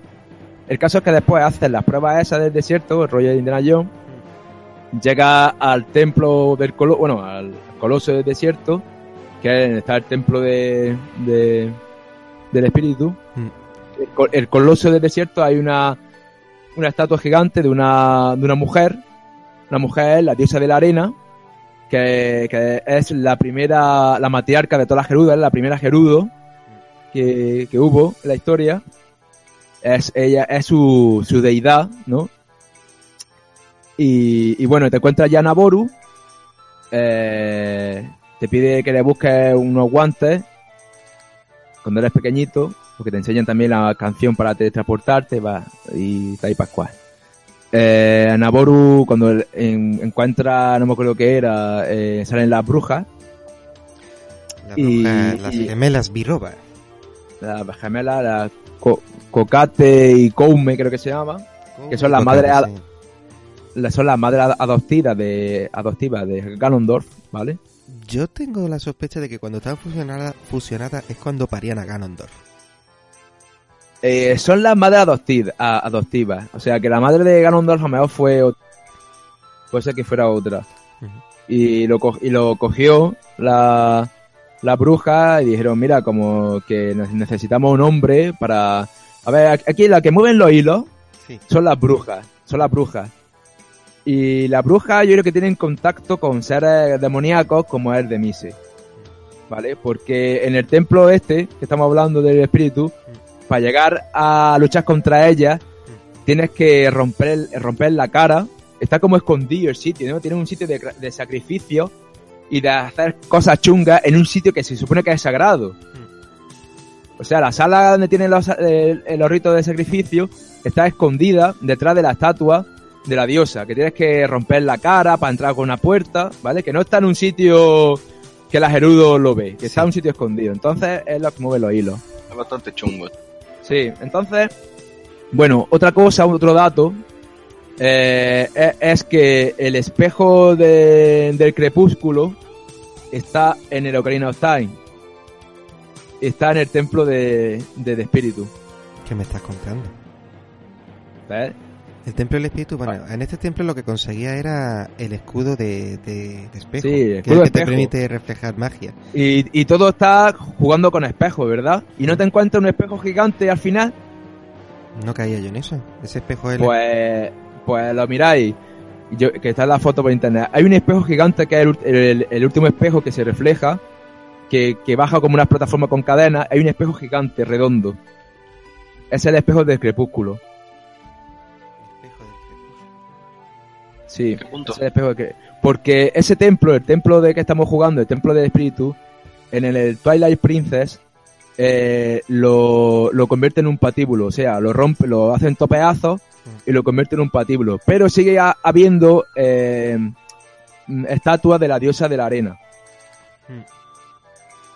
Sí, sí, sí, sí. O sea, o sea que ese sitio es el, el- el templo del espíritu. Y el espejo ese gigante es el eh, del crepúsculo. Muy Es para que lo sepáis. Pues bueno, pues entonces hace esto. Perdona, Juanpe, ¿quería Viento decir algo? Es que... Eh, no, no, la, la habré dado sin querer al botoncito. Ah, perdón, perdón. ya creo que ya y pasó. bueno, pues, pues eso, te hace el, hace el templo del espíritu, eh, peleas contra los Iron, un Iron- los, los tíos del hacha, los Iron Knuckles, que son los enemi- enemigos más chungos de todo el juego, Con diferencia. ¿vale? Porque te quitan tres corazones de un tajo. Y si estás jugando, y si estás jugando en plan, me voy a pasar el juego con tres corazones, pues con un tortazo, como te toquen, estás muerto. Básicamente. Que es hardcore. Sí. Entonces el último Iron Knuckle con el que pelea es Naboru.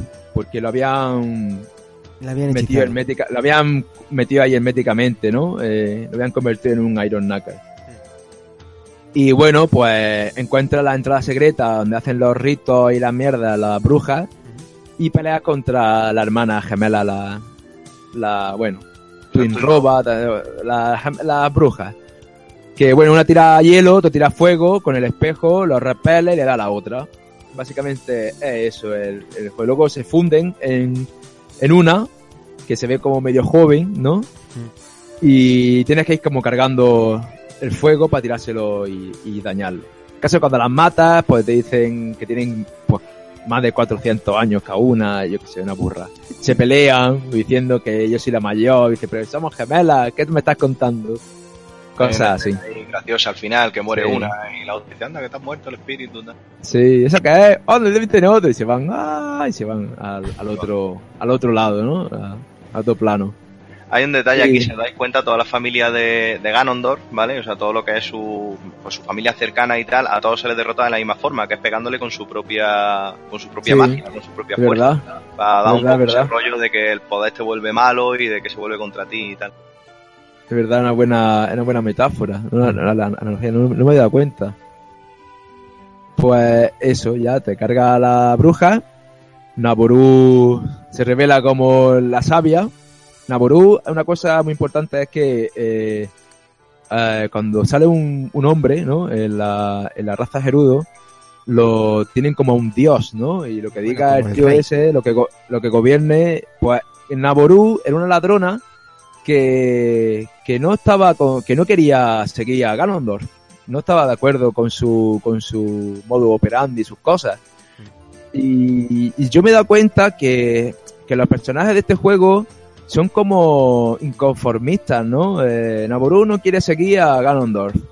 Eh, la princesa Ruto no quiere casarse con un Zora, quiere casar con, con otro de otra raza. Eh, Imp- Impa, que es el siguiente que vamos a mirar, eh, aparte de ser, de ser un siervo, ¿no? un mayordomo, eh, guardaespaldas, eh, tiene, hace su propia aldea, tiene su propia aldea y su casa, es como una persona normal. Tiene un rol normal, aparte de tener un rol eh, como de ninja místico, ¿no? Raro. ¿Qué más?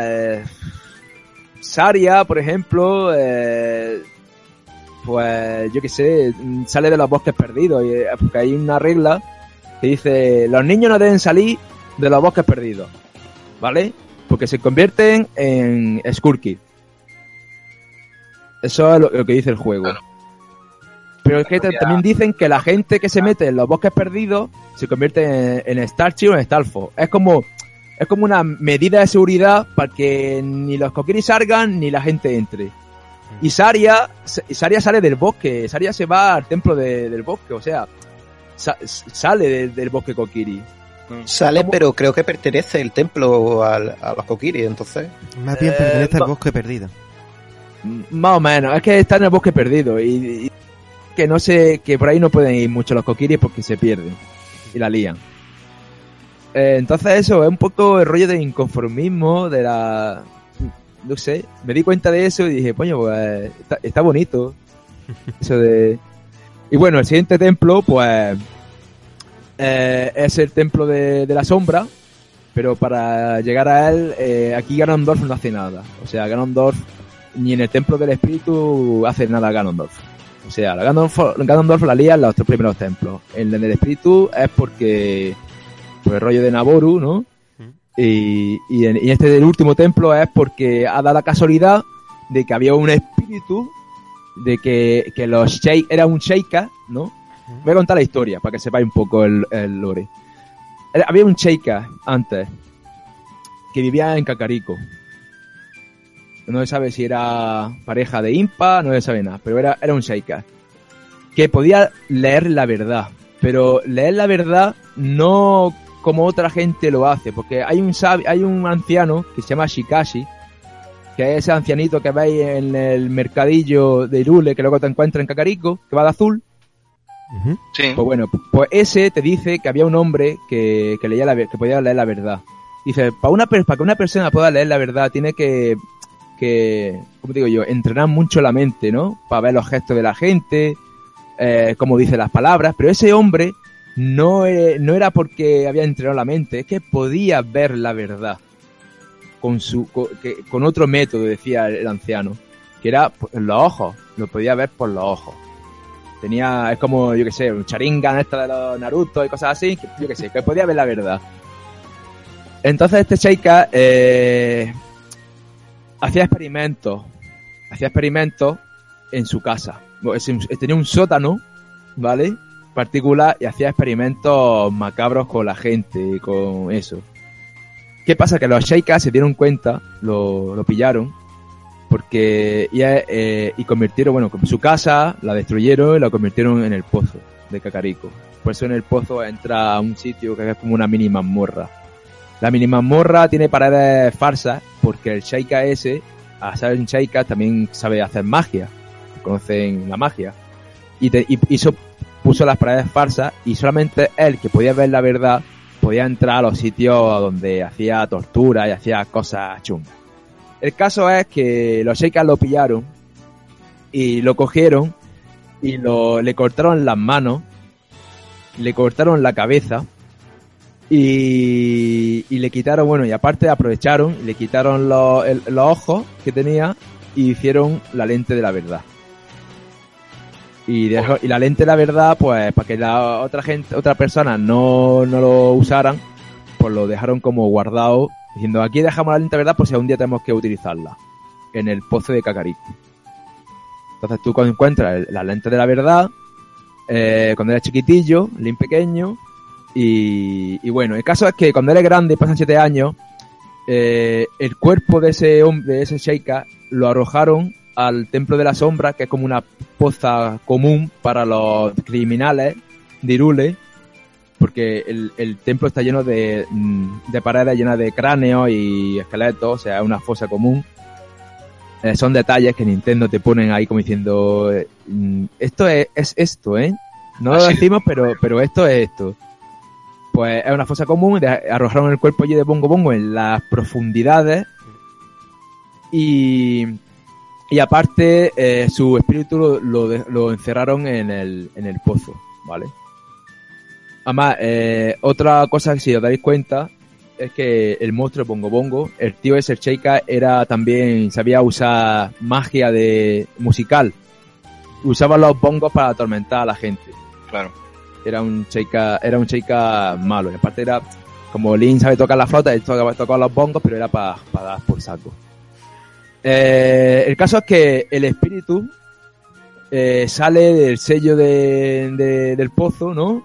Pues se ve como un, en la, en cinemática se ve como una cosa negra que, que empieza la lía parda en el cacarico y se ve las casas ardiendo, humo por todos lados, gritos. Y, y bueno, Impa va al templo de la sombra porque el, el bicho ese quiere ir al templo de la sombra para fusionarse otra vez con su cuerpo. Y por eso eh, Shake te dice, no, no lo ataques, no, déjalo, no va a poder hacer nada. Se fusiona con su cuerpo y bueno, tú te enseña el, nocturno de la sombra o así, que es la canción, te enseña Shake, que es la única manera de, de poder teletransportarte al sitio. En la puerta del templo de, la sombra se ve los símbolos Sheikah, del ojo ese, porque era un sitio de los Sheikah para hacer el trabajo sucio de mm, los criminales, ya estoy diciendo. Eh, porque a, los, a las personas dignas las enterraban en el cementerio de Irule. O sea, a los criminales los tiraban a fosa común. Cosas así. Entonces tú vas al templo de este de la sombra, eh, es muy macabro la, la pantalla, eh, está todo lleno de sitios que tienes que estar con la lupa mirando a ver si son reales o no. Eh, muchos esqueletos, muchas guadañas, muchos de estos cabeci- mm, guillotinas, ¿no? Porque ahí eh, se mataba a la gente. Y, y bueno, al final encuentras las botas flotadoras que no te sirven para nada. Para nada. Y peleas contra el, el, el malo final. No creo, no, no me dejo nada, ¿no? Creo que no. No, no, no, tranquilo, no. Peleas contra el, el malo final de esta pantalla, que es Bongo Bongo. Y una curiosidad de Bongo Bongo es que si... Bueno, con Bongo Bongo no se ve. A no ser que use la lupa de verdad. Se ven a dos manos y tocando un bongo gigante en un sitio que está lleno, es como agua verde, ¿vale? y, y bueno, si le dispara por ejemplo una flecha de, hielo, eh, se, se pegará tortazo en la mano, en la mano para romper el hielo, cosas así. Está muy gracioso. Pues tienes que pegarle a las manos flechazos para que no te ataque y abra su ojo rojo, Ajá. ¿vale? Entonces con la lupa de la verdad lo, le das para ver dónde está el ojo rojo, si, que si no tienes la lupa de verdad le puedes dar igualmente, pero no, no sabes dónde está. Y Aquí eso volvemos es- un poco a lo mismo de siempre, de estás cambiando todo el rato de inventario porque necesitas que si el arco, la lupa y la espada mínimo. Y luego Sí. pociones por si te hace falta también. Exactamente. Mm. De verdes para la magia y todo eso.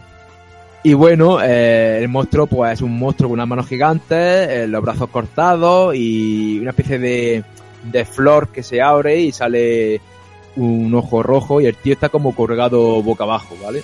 Que es como lo mataron. Te lo cargas, eh, Impa se revela como la nueva sabia y ya tienes todos los sabios. Sí, porque ya Bueno, en el momento que Falta, consigues fa- falta, falta un sabio, que ¿El es el sabio el propio que el te había sabio- en el cristal. El propio que te había sellado cuando eras crío.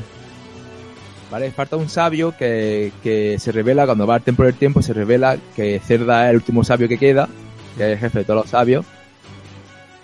Y Ganondorf, ah, como estaba al acecho, será que tiene ahí una cámara en el templo del tiempo, porque vamos, joder, siempre que, Siempre que vamos a hacer algo en el templo del, en el templo del tiempo, Ganondorf está ahí para, para liarla. Hmm.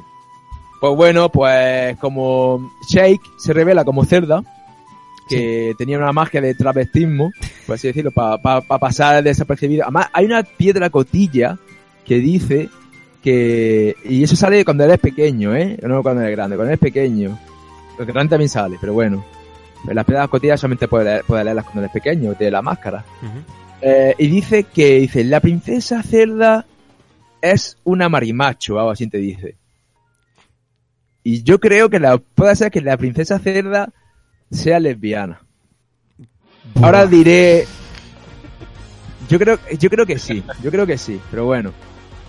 Eh, porque dice, en la piedra que dice, ah, no, ah, ah, um, la apariencia que tiene la princesa cerda eh, no es lo que es, y dice, porque es un, dice que es marimacho, es que lo dice, marimacho.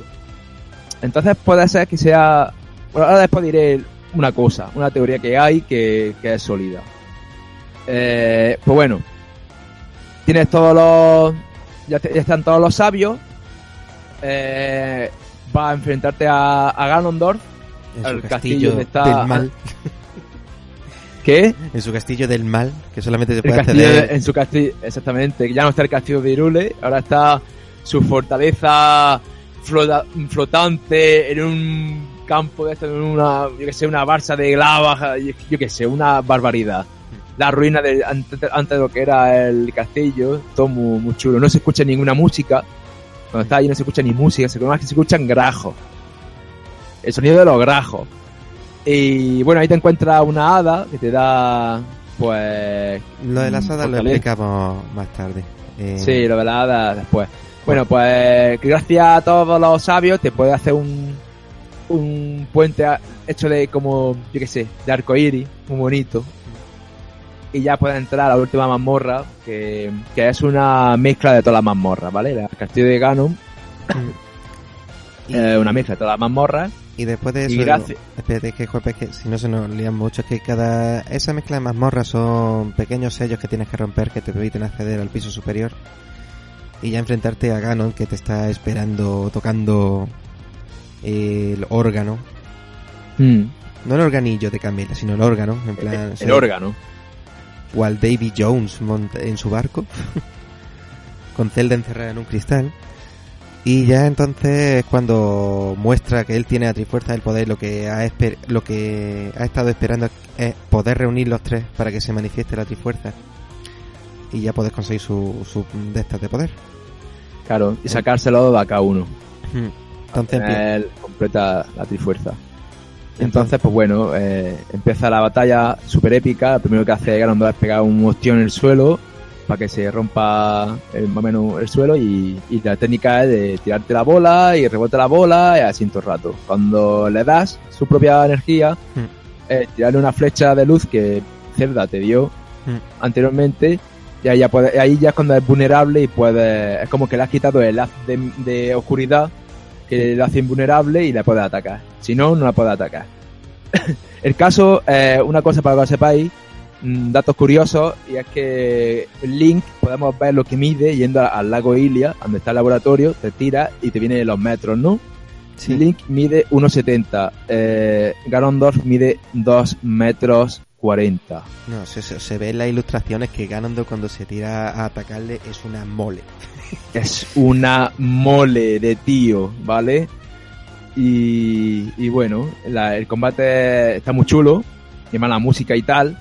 Y bueno, cuando lo derrota, eh, el tío se queda en plan de, eh, eh, no se lo cree.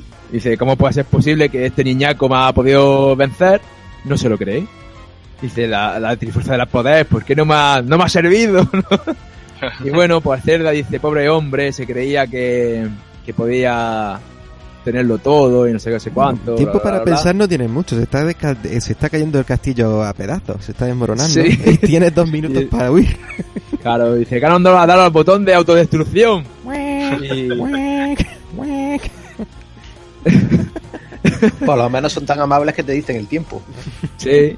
Sí, tienen el detalle, ¿no? Y bueno, va bajando por el castillo que se va haciendo pedazos. Y, bueno, termina, sale del castillo, se derrumba, eh, y ya dice Cerda, todo se ha acabado, menos mal. Y de, de repente escucha un sonido de plum, como, como caerse, desplomarse un bloque, lo que sea. Pues Cerda, Cerda pilla un repullo, ¿vale? En plan de, ¡ay! ¿Por qué eso qué es? De, ¿y ¿Dónde está Shake? ¿Dónde está el, marimachismo de Shake? Ahora es todo dulce, todo. Y bueno, Link se acerca.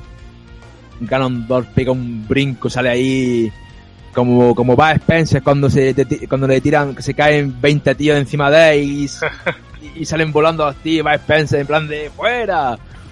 Pues lo mismo, salen las rocas y todo, ¿no? Los escombros volando y sale Ganondorf, pero cabreado, cabreado, ¿vale? Muy cabreado. Y con los, con los ojos inyectados en, en furia, no, en, en energía. Y, ahí cuando dice, voy a usar, mira, me has tocado mucho las pelotas, voy a usar el, el poder de la trifuerza, pero en plan destroyer. Aunque pierda, aunque pierda mi humanidad, aunque pierda mi humanidad, pero yo a ti te tengo que, que destruir como sea. Yo a ti te mato. Y a ti te mato. Y es cuando, bueno, pues eso, pierde su humanidad durante un tiempo, se convierte En el ¿no? El rollo de- el, el- la bestia Ganon, que, que es su, su animal, ¿no? Su animalismo, por así decirlo. Eh, un poco eh, con cara de cerdo, ¿no? Eh, de bestia de cerdo como... Es un cerdo, sí. Sí, sí, recordando Más como... bien un la- jabalí. Un jabalí La- gigantesco. la- es un jabalí gigante porque el rollo ese, ¿no? De, de arrogancia, de querer, de querer comérselo todo, de quererlo todo, ¿no? Y a su animalismo. Y además que recuerda un poco a Demis de, de Skyward Sword. Y bueno, pues el Ganon, el Ganon es un monstruo inmenso, eh, con patas de cabra, ¿no? En plan jabalí, humanoide, con dos espadas de, yo qué sé, de oro, energía, lo que queréis llamarlo, gigantes. Y que este, no me acuerdo si quitaba tres o quitaba cuatro corazones de un tajazo, o sea que que, que, te, que- que te revienta bien. Bueno, ya la estrategia era que eso, que nada más para hacer primero te metía una masca que tiraba la espada maestra en el quinto pino. Sí, Y tenías que coger el martillo y darle donde la arrastra. Arrastraba la cola. A ver, le puedes, mira, le puedes dar, le puedes dar con el palo de Eku en la cola, ¿vale? La cola es su punto débil. Le puedes dar con el palo de Eku, le puedes dar con las nueces de Eku, le puedes dar con el gancho, le puedes dar con, con casi con todo, le puedes dar a la cola. Con todo La lo que la cola- espada roja. Le puedes dar hasta con, con el fuego de Din, le puedes dar con todo. Todo le puedes. Eso sí, hay también otro truco, hay muchas maneras. Le puedes tirar nueces, nueces de Eku a la cara, para que se quede un poco atontolado. Le puedes tirar, le puedes tirar una flecha de, de, de luz en la cara y se, y se queda más aturdido todavía. Eh, puedes rodar por sus piernas y ponerte detrás de él. Puedes hacer muchas cosas. El caso es que, bueno, lo derrotas. Eh, otra cosa que eh, es que pelea en un, en un círculo de fuego que no podía salir para coger, la, para coger la espada maestra. Cuando lo derrota se queda como aturdido ahí, quejándose. Y princesa cerda, corre, coge la espada maestra.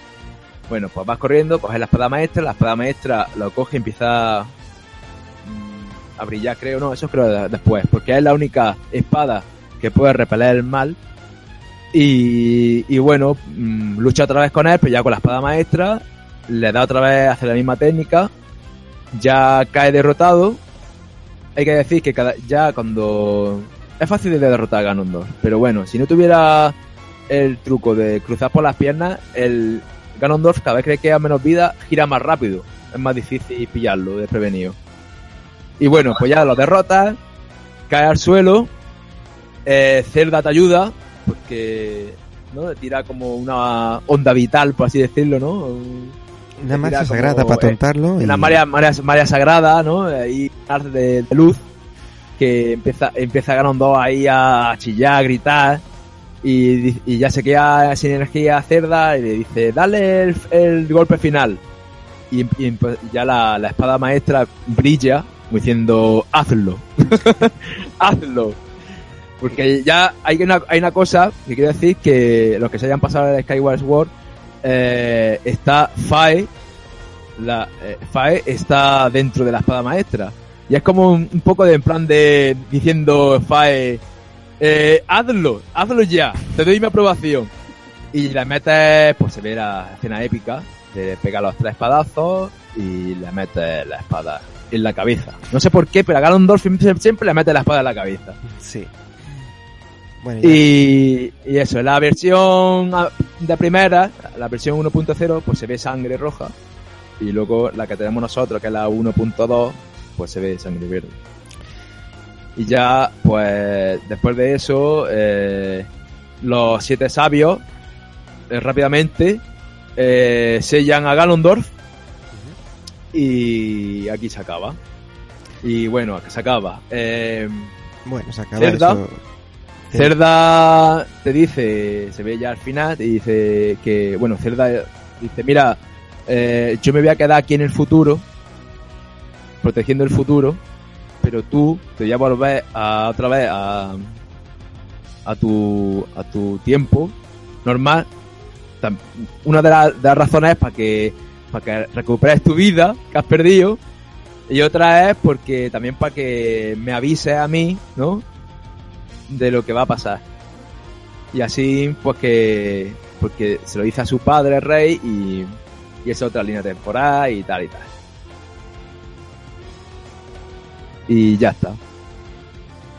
Ah, bueno, y al final, pues se ve los créditos. eh, y se ven todos bailando y cantando en el rancho Lon Lon. Y los Kokiri también están fuera. Y Porque ya no hay nada, ya, ya no hay nada que temer. Ya no hay. Pues. Ya no hay un ni- brujo oscuro, ¿no? ya no hay embrujo ni enemigos que temer. Y ya pues. Se pueden salir fuera. También porque el árbol de Q se enrolla, ¿no? Y dice, venga, un día libre. Pues eso es que, que del árbol de Q ha salido un nuevo brote. Al final que Es verdad, eh, no hemos dicho que en el árbol de Q salió un nuevo brote, chiquitito. se- Mm. Sí, sí, sí. Es mini Deku.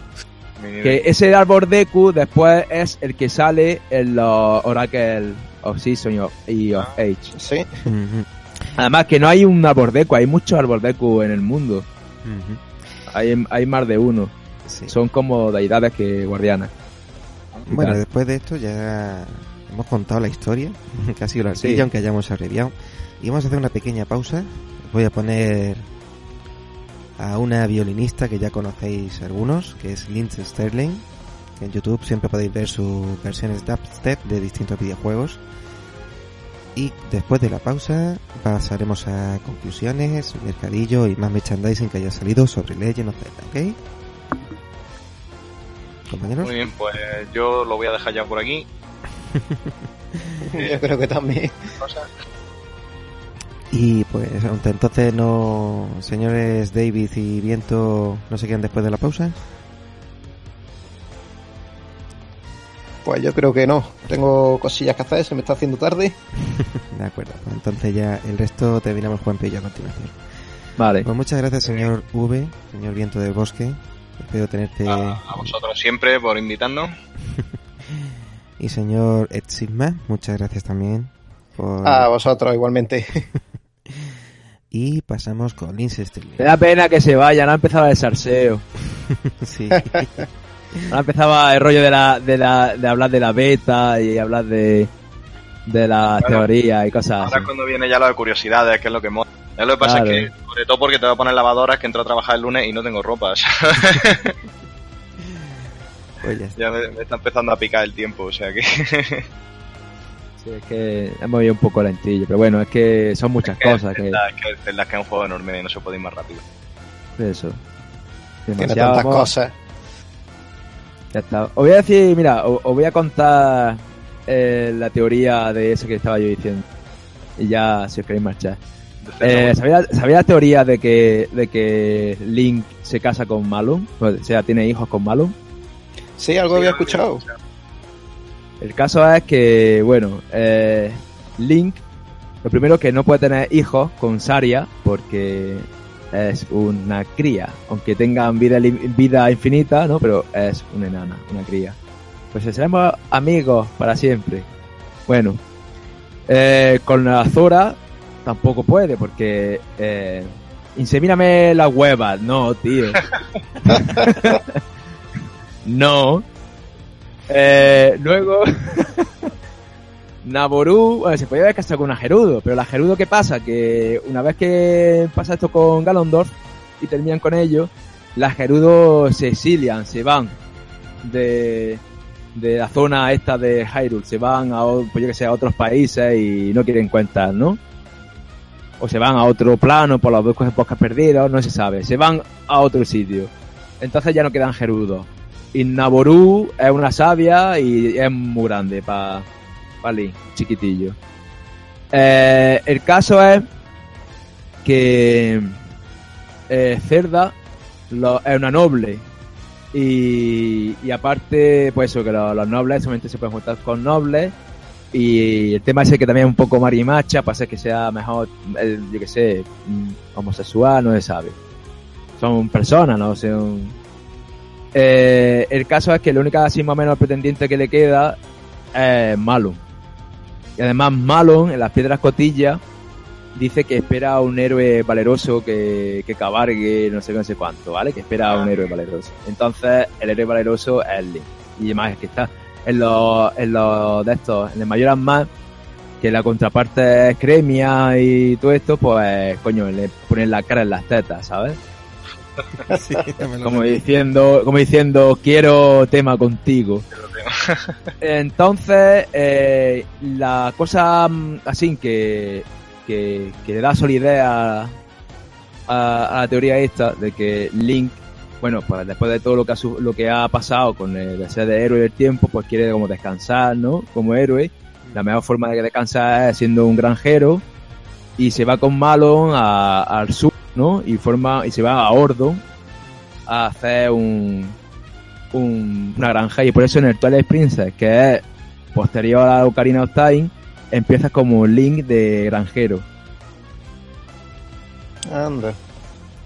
¿Por qué empieza con Link de, de granjero? Porque porque el otro Link se casó con tuvo hijos con Malon y tú eres su descendiente. Eso es. Y ya está, hay más cosillas, pero bueno, ya otro día las cuento.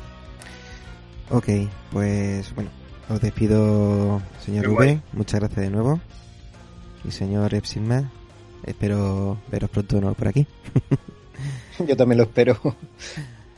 Pasamos entonces con la pausa musical a manos de Lindsay Sterling, su propia versión de Legend of Zelda.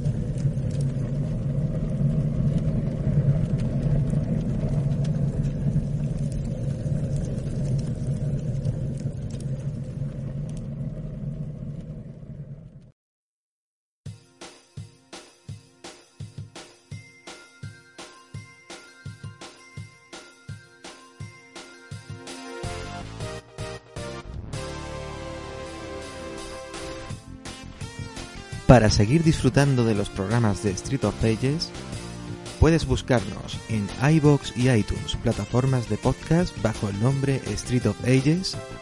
Y si quieres permanecer en contacto con nosotros, no dudes en buscarnos en Twitter con la cuenta de arroba Street of Ages. Muchas gracias por oírnos y disfruta del resto del programa.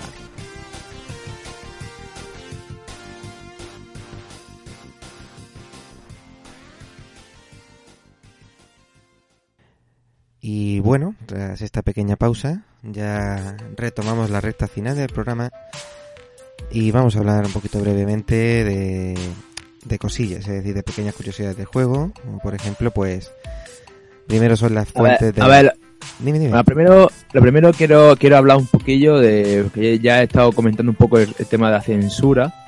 ¿vale? y eh, el tema de la censura, eh, a ver, en los primeros cartuchos de Ocarina of Time, ya he dicho el tema de la sangre roja, pero eh, aparte censuraron otras cosas. Pero, por ejemplo, el, el- la, la luz, la luz, iba a decir, la luna, que está como menguante, ¿no? Es la, ¿cómo se llama? Media luna esta, ¿vale? Menguante. Sí. El caso es que se asemeja casi igual que la de el, el Islam, ¿vale? Ah, Solo que está, está mirando para otro lado. Como, claro, para no, para no tener conflictos ni cosas así en temas religiosos, pues la versión, en las versiones de GameCube o de Wii y todo esto, pues la quitaron y pusieron otro símbolo gerudo. Pero los cartuchos, la, la versión 1.0, 1.1 1.2, que es la que tenemos todo el mundo, tenemos la media luna. Pero ya a partir de la, los ports de otra consola, ya quitaron lo de la media luna. Y ahora otra cosa muy importante la censura, que está, yo no lo sabía, pero claro, cuando lo vi fue en plan oh Dios mío.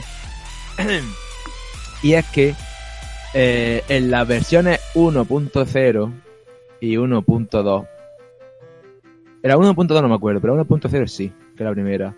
En el Templo del Fuego, la música, esa de que se escucha de fondo, sí. se us- usaron usaron lo, lo que hicieron la música usaron pues biblioteca no usan biblioteca de sonido y, y metieron pues a una persona o un moro cantando una persona islámica cantando qué pasa que lo que decía esa persona del islam o esa persona mora en plan canto islámico que es lo que se escuchaba en plan "Ah, la", decía que Alá es el único Dios además Alá, dice Alá, no sé qué, no sé cuánto. Entonces, claro, los japoneses no sabían, no sabían qué estaban poniendo, pero cuando eh, a lo mejor un chivatazo o lo que sea, se dieron cuenta, pues ya lo tuvieron que quitar. La versión que en, España, la que tenemos nosotros, la que Ganondorf echa mm, sangre verde, obviamente quitaron ese, ese, esa, esa, ese trozo. O sea, la música es la,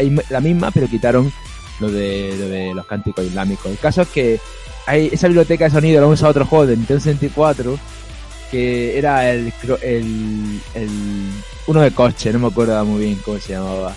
El Cruising War o así, no me acuerdo. Que la, la pantalla del desierto se escucha eso. Qué forma de meterse en un jardín más tonta. Ay, Ya, por eso. eh, son el tema de la censura, ¿no? Nintendo en plan de no pillarse las manos, en plan de mira que no queremos problemas, que esto que tiene que ser para todos los públicos y tal. No queremos nada de rollo religioso. Y mira que ellos, el tema religioso que es de Japón, eh, influye mucho en, en el juego, como son los, los, los fantasmas con los, con los farolicos y las llamas, fuegos fatuos y cosas de Buda y cosas así. Eso sí lo usan mucho, pero ya otras religiones lo tienen como más respetable. Y aparte de la censura, también me gustaría hablar de... de esto sí quiero darle un poco de, de caña porque poca gente lo sabe y la verdad es que esto sabe- es, bu- es bonito saberlo. Lo que porque eh, eh, eh, lo que iba lo que iba a ser el Zelda 64 en realidad y lo que es ahora. Vale, el Zelda, el Zelda, el Zelda 64, eh, lo- Miyamoto lo que quería hacer era un Legend of Zelda que tuviera un reloj interno donde ya no sé yo si es por el tema de que si tú jugabas de día, fuera de día, y si jugabas de noche, fuera de noche el juego. ¿Vale? Luego, aparte de con el reloj interno, quería hacer estaciones. Querían hacer estaciones. Rollo el Oracle of Age y todas esas cosas, ¿vale? Sí. Querían hacer estaciones. Querían hacer estaciones. Más que.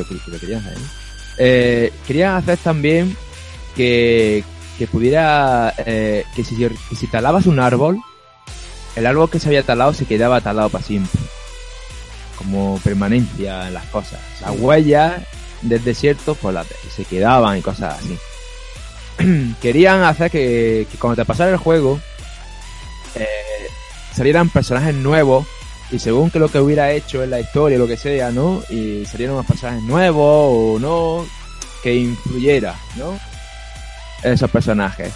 Querían hacer muchas cosas y la única manera que tenían de hacerlo era con el 64DD. Que era 64 con la, con la lectora de disco. que era exactamente, era un cacharro que se le enchufaba a la 64 para abajo, que hacía el, el megazord, ¿no? La 64 y le, le podía meter discos. El caso es que también el juego que querían, eh, eh, lo que querían hacer, eh, como ya he dicho antes, querían hacer un mundo inmenso, querían hacer un mundo grande, querían que fuera súper detallado. El, el mercado, el mercadillo, el mercado de, Irule, con las casas y todo eso, querían hacerlo tridimensional, que se ven imágenes por internet, ponéis Zelda 64 beta y se ve, se ve las imágenes de, de las casas, eh, que eran enormes. Eh, los bosques perdidos, me dijeron también que querían hacerlo con con árboles de verdad. querían hacerlo con árboles de verdad. Querían hacer un bosque frondoso con niebla, que tú te perdieras en el bosque. Y, no lo que vemos nosotros ahora en el bosque perdido, que son muros que para pasar de un sitio a otro vas por troncos. Y la parte de arriba se ve como, unos árboles pintados, pero que, que nada. Entonces, querían hacer una cosa, bueno, una, una cosa ambiciosa a tope. El, el 64DD, aparte de tener, que iba a ir por CD, para tener más capacidad, y con la potencia de 64, imaginaros, imaginaros lo que podría haber salido de ahí, eh, iba a tener internet. Inter- el internet no es de ahora, internet llevan ya los de Mega Drive, la Sega, internet, así que querían meterle internet. Y bueno, en Japón, a lo mejor en, Europa, Estados Unidos, por el tema de internet, pues como que no sirve, ¿no? Pero en Japón, que ahí tienen unas líneas de internet mm, cojonudas, eso podía ser la caña. Porque podían poner eventos nuevos y podían ir refrescando las cosas, ¿no? El caso es que querían también eh, expandir el mundo, eh, eh, lo que es Ocarina of Time, querían expandirlo con muchas cosas, eh, eh, pero no, no pudieron porque el 64 DD eh, no tuvo no tuvo éxito en Japón. Y si no tiene éxito en Japón, no sale de ahí. Esto es una verdad como un templo. Los juegos japoneses, de, que son compañías japonesas, si no tiene éxito en Japón, no lo vamos a ver nunca en Europa. Ni en Estados Unidos. Muy raro, ¿eh? Entonces, eh, sacaron, porque te- tenían también un proyecto que era el, bueno, el Ura Cerda y el Cerda Gaiden. Uracelda. El el Ura Cerda es el Master Quest, ¿vale? Otro, otro Cerda. Pero bueno, que es el Master Quest, que es jugar a- al mismo Cerda, pero de otra manera. Otro Cerda. Para Ese Master los- Quest, Perdón, pero para los que no lo conozcan, el Master Quest no es, es una revisión de Legend of Zelda Ocarina of Time en el que han cambiado pues algunos interruptores de sitio, los bichos son más difíciles. Pues se llama Pues, la búsqueda maestra. cuando sí, llega- el, el, el Master Quest no, no, se no se lo ha inventado ahora. El Master Quest viene del primer Zelda. Cuando te, cuando te pasaba el primer Zelda, podías, te decía, ¿quieres jugar el Master Quest? Y dices, sí. Y jugaba la misma partida, pero estaban las cosas en diferentes sitios y las muestras en la mazmorra eran muy, muy difíciles.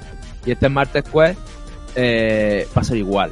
Ahí están las cosas cambian de sitio y que lo- las mazmorras se hacen de otra manera, pero que son las mismas mazmorras y, está todo infectado de bichos y los bichos son más fuertes y duran más y tal y cual.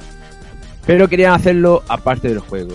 ¿vale? Porque no cabía en un cartucho, eh, como ya no quería, el 64DD no tuvo éxito, pues Nintendo tuvo que decir, oye, por todas las ideas que tenemos, pues tenemos que coger lo básico.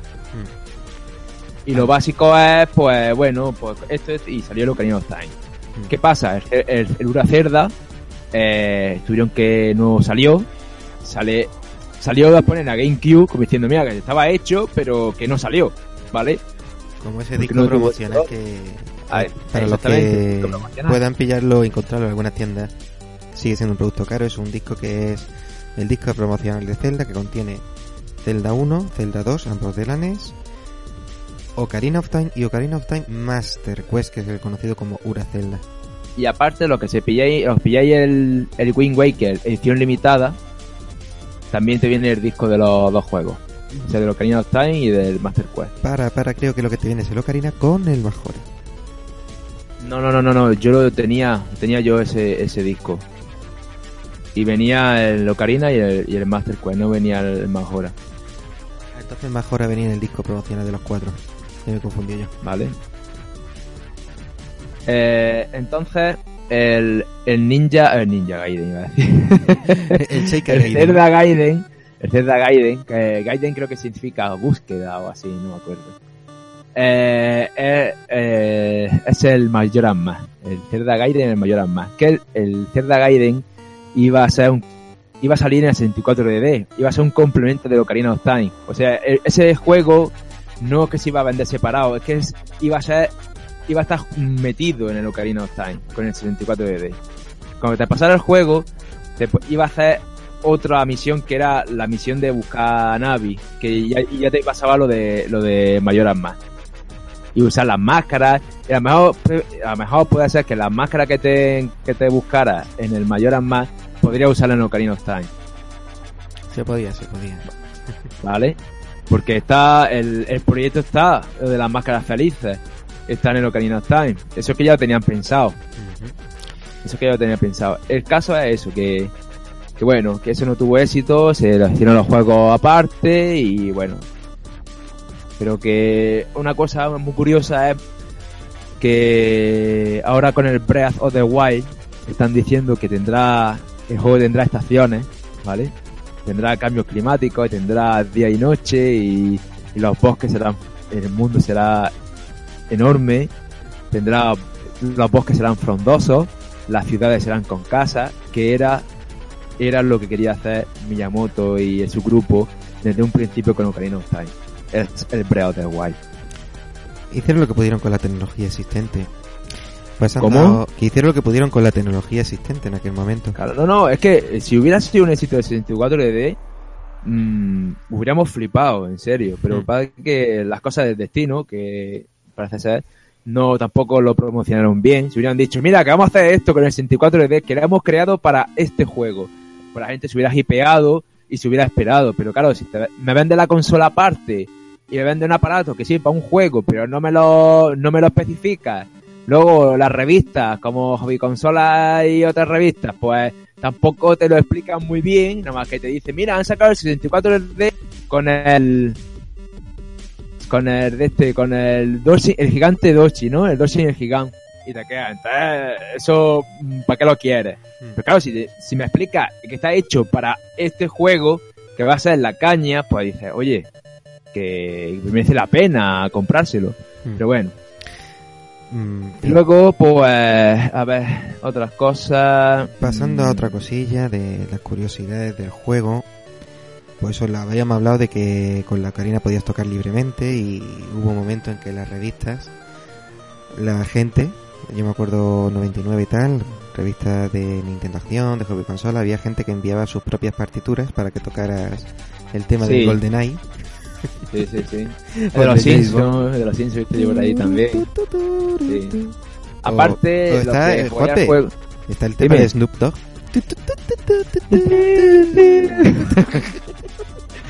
Oh. Y otras cosillas, a ver, que repasen Eh, bueno, eh, hay, hay, cru- a ver, hay trucos en el juego, curiosidades, por ejemplo, de las máscaras que he dicho, que aparte de, de servir como un juego de, de comercio, ¿no? De tengo que ir buscando a la gente para ver quién le vendo las máscaras, había unas máscaras que servían para algo, por ejemplo. eh, la máscara de, del esqueleto, ¿no? De la cara cabeza de esqueleto, si te la ponías y venía, podías ahuyentar a los, murciélagos, a los kiss, esos. No te atacaban. Si te la quitabas venían otra vez por ti, pero si te, la ponías y huían, no querían atacarte. Eh, por ejemplo, también la, la máscara, eh, lo diré, la máscara, joder, ¿cómo se llama esta máscara? ¿Cómo era? La A ver. máscara. A ver, hay otra. Ah, la del conejo. La del conejo. La del conejo. correr más rápido, ¿no? No, la del conejo no, no te hace. En el Ocarina of Time no te hace correr más rápido. Pero si vas por el campo de Irule, no te salen esqueletos. No sé el motivo, será porque eres ligero y no te detectan en el suelo. No sé, cosas así será. Pero no, no te la. No te la. No, no te detectan los de esos, los, Mm. los esqueletos. Luego la máscara esta de, del horror, ¿no? De, de- de miedo, de terror. No sirve para nada, no sirve para nada, pero si vas por la oscuridad, brilla. La máscara brilla. Es una tontería, pero a lo mejor, yo que sé, querían hacer algo. no- Y luego la máscara de Keaton, la de El- la del el zorro, la del zorro ese, eh, si en la versión alemana Cerda te dice, te dice, dice, uy, parece un ratón de esos de los monstruos de bolsillo. ¿Es una referencia a Pokémon? Hay una referencia a Pokémon con bestial, a Pikachu y a Pokémon. Y ahí, y ahí en otras versiones que Cerda te dice, oye, parece un, el, el ratón ese, un ratón que hay amarillo, como collejo. Y es Pikachu. Luego, la máscara Keaton, eh, viene, el Keaton ese viene de los Kitsune, ¿no? De los, de los zorros estos japoneses que son como kami, ¿no? Espíritus de estos bromistas o que tienen mucha suerte. Bueno. Y en el Majora's Mask sale el Keaton, sale el zorro de nueve colas, que tiene tres, pero bueno, es un zorro de nueve colas de esos y sale el Keaton. Para que salga en el, Majora- en el Mask tienes que tener la máscara de Keaton, eh, irte a un sitio que hay con matorrales que se mueven, que salen huyendo, y si lo rompes todos los matorrales, te sale el zorrito ese y, y te dicen las preguntas. Y si haces las preguntas bien, te da una, un, trozo de corazón. Bueno, Entonces- otra de las curiosidades de Legend of Zelda es... Otra curiosidad, eh, el, el Arwing. Hablas de, del Arwing. Sí, eso te iba a decir. Que ya curiosidades aparte, la gente, eh, gracias a los emuladores y los modos, pueden desbloquear los modos de bug. Y han conseguido desbloquear que estaba dentro del juego el Airwind, es decir, la nave de Star Fox. Y hay gen- y hay vídeos que podéis ver en internet de cómo está el Arwing revoloteando, volando como si fuera un, uno de los murciélagos, eh, volando pues por la, en la aldea de los Kokiri. Te digo por qué está el Arwing ahí. ¿Por qué? El Arwing está por dos motivos. El primer motivo era para, para probar el Z targeting con criaturas voladoras. ¿Vale? Y el segundo lugar está ahí el, el- en la nave esa, porque Volvagia, los patrones que tiene en su código, son los eh, eh, el patrón que tiene es, de un Arwing del Star Fox 64. Manda huevos. ¿sabes? Vale, vale. Lo han buscado. Hay gente que se ha metido en los códigos y ha dicho, hostia, pues son los mismos códigos de patrón que los del Arwin del Star Fox 64 y te queda y me llamó diciendo, sí, me habéis pillado. Vale.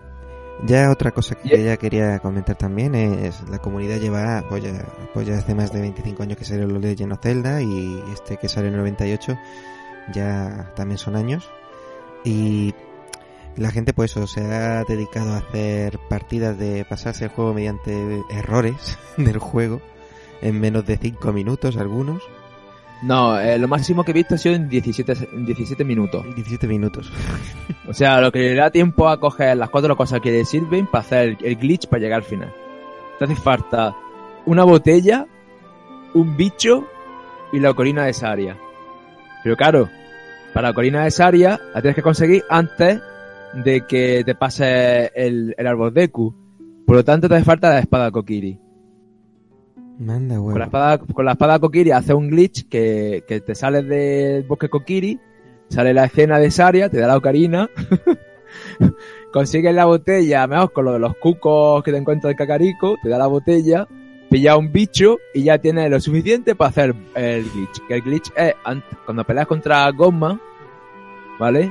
Eh, antes de pelear contra Gomma y entrar en la sala, tienes que, sa- que sacar bugs, ¿vale? Es que tiene gracia y todo. Sacas bichos de- del, jarro donde hay una puerta, donde has entrado, y, y, lo, y lo vuelves a recoger rápidamente. Cuando la, la has cogido rápidamente, eh, vas a luchar contra Gomma. Te la cargas, con, te la cargas normalmente, y cuando sale el, el, el haz de luz azul, eh, tienes que saltar hacia atrás, hacia el haz de luz, pero a la vez que te pones la ocarina que te ha dado Saria.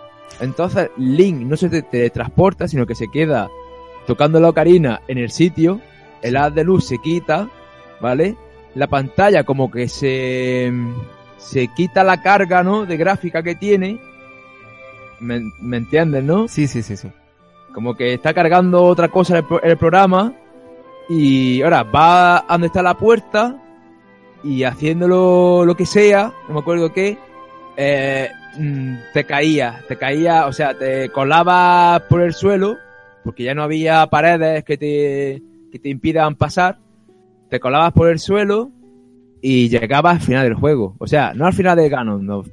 Llegabas cuando ya te habías matado a Ganondorf y está, y está el, ca- el castillo colapsándose Aparece Eh, directamente. Y llega ahí pero en, en- con Link pequeño. Con Link pequeño y te queda un poco en plan de, pero, pero ¿qué ha pasado? ¿Cómo hemos llegado aquí? Oh. Así- La- la- para, hacerlo, para hacer las cosas más rápidas todavía, eh, hay otros glitch que son, por ejemplo, el, el Super Slide, ¿vale? Que lo que hace es que, que mm, rebota Link con la espada y haciendo lo que sea, ¿no? Y pillaba super velocidad. O sea, se deslizaba, como estuviera en, en, hielo, pero a, a todo hostia. Y, entonces, gracias a eso y a los glitch y a, a los glitch de teleport, por así de llamarlo, pues pasan el juego en 17 minutos. Vamos, una barbaridad. Madre mía. Luego ya, después de esta pequeña revisión de los fallos, de los errores y tal, de los bugs que se aprovechan, eh, destacar ya lo que sería sección de mercadillo. Es difícil ya encontrarse en las tiendas de cómics ya las bandas sonoras, pero por ahí andan. Sobre todo subidas en internet. Y luego ya sí, lo que por suerte hay son muy buenos libros del Legend of Zelda. Un libro que ya es obligatorio, sobre todo por- costando ya 25 euros o menos. Es el Irule Historia, que es un compendio de todos los Zelda que salieron hasta, pues hasta hace poco fue el 25 aniversario. Además que fue el libro oficial que, que por fin eh, nos dio a la luz el misterioso, la misteriosa cronología de Legend of Zelda. Sí, porque Porque es que antes, antes no se sabía nada. Y la gente mm, se tiraba de los pelos en plan de, pero, pero si estás por aquí, pero no, porque esto es lo otro. Claro, es que o sea, habiendo tres ramificaciones temporales de su padre y de su madre cada una, pues la gente la, pues, se mataban con, los, con las teorías, no sabían. Entonces ya como dieron a la luz eh, cómo era en realidad la cronología, pues ese libro es, como tú dices, es un, es un must, must buy, aparte, una compra. Esa parte también de la colección que te viene de arte, bocetos. También te viene para que quien quiera comprarse alguno de los cómics, te viene un cómic de un dueto que no es un autor, son dos. Que es Akira. Akira Himewara, creo. Sí, Akira Himekawa. Akira Himekawa. Que en verdad son dos autores. Y te viene un cómic que sería el preludio del Skyward Sword. Dentro de este libro de Legend of Zelda. Y aparte. Vale, pues, ese, yo- ese cómic, ese cómic, según pone en el, en el libro, es canónico, Es canónico. Vale. que cuenta como historia. Y Akira Himekawa ha sido la- contratado en más tomos de los cómics, ¿vale? De hecho, eh, yo, te, yo tengo los dos primeros tomos, que serían lo- la historia que valienta de Ocarina of Time. Sí, esos ya no son canónicos. Pero, Pero- me gusta, pero- que- quería decir que los recomiendo, ya que aparte de que son baratillos, A ver, eh, Nintendo esta- dice... Espera, espera que te cuente esto, estos Dime, cómics. dime, dime. Lo chulo de estos cómics es que más que centrarse en hay que vender en mal y tal, se centra mucho en pues un poquito como era Link de pequeño, porque aquí pues aquí a Link le dan voz Exactamente. Y sobre todo pues le permite relacionarse más con personajes secundarios, es decir, personajes secundarios que son un poquito de pasada, que tú en- cuando estás jugando lo entiendes como uno de PC que tienes que, ayudarle para que te permita avanzar la historia. Aquí le da más, más trama y te permite pues una lectura más entretenida.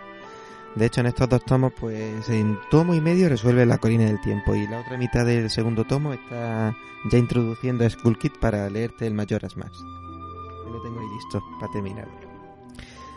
Deciros que Akira Himekawa podéis ver que ha tenido otras otras obras, es decir, ha participado en algunos números de Astro Boy y eh, Dragon Dream of Twilight, serie que apenas conozco, pero de que por eso quería esperar a ver si estaba viendo hasta el final del programa, ha participado en My Little Pony Friendship is Magic.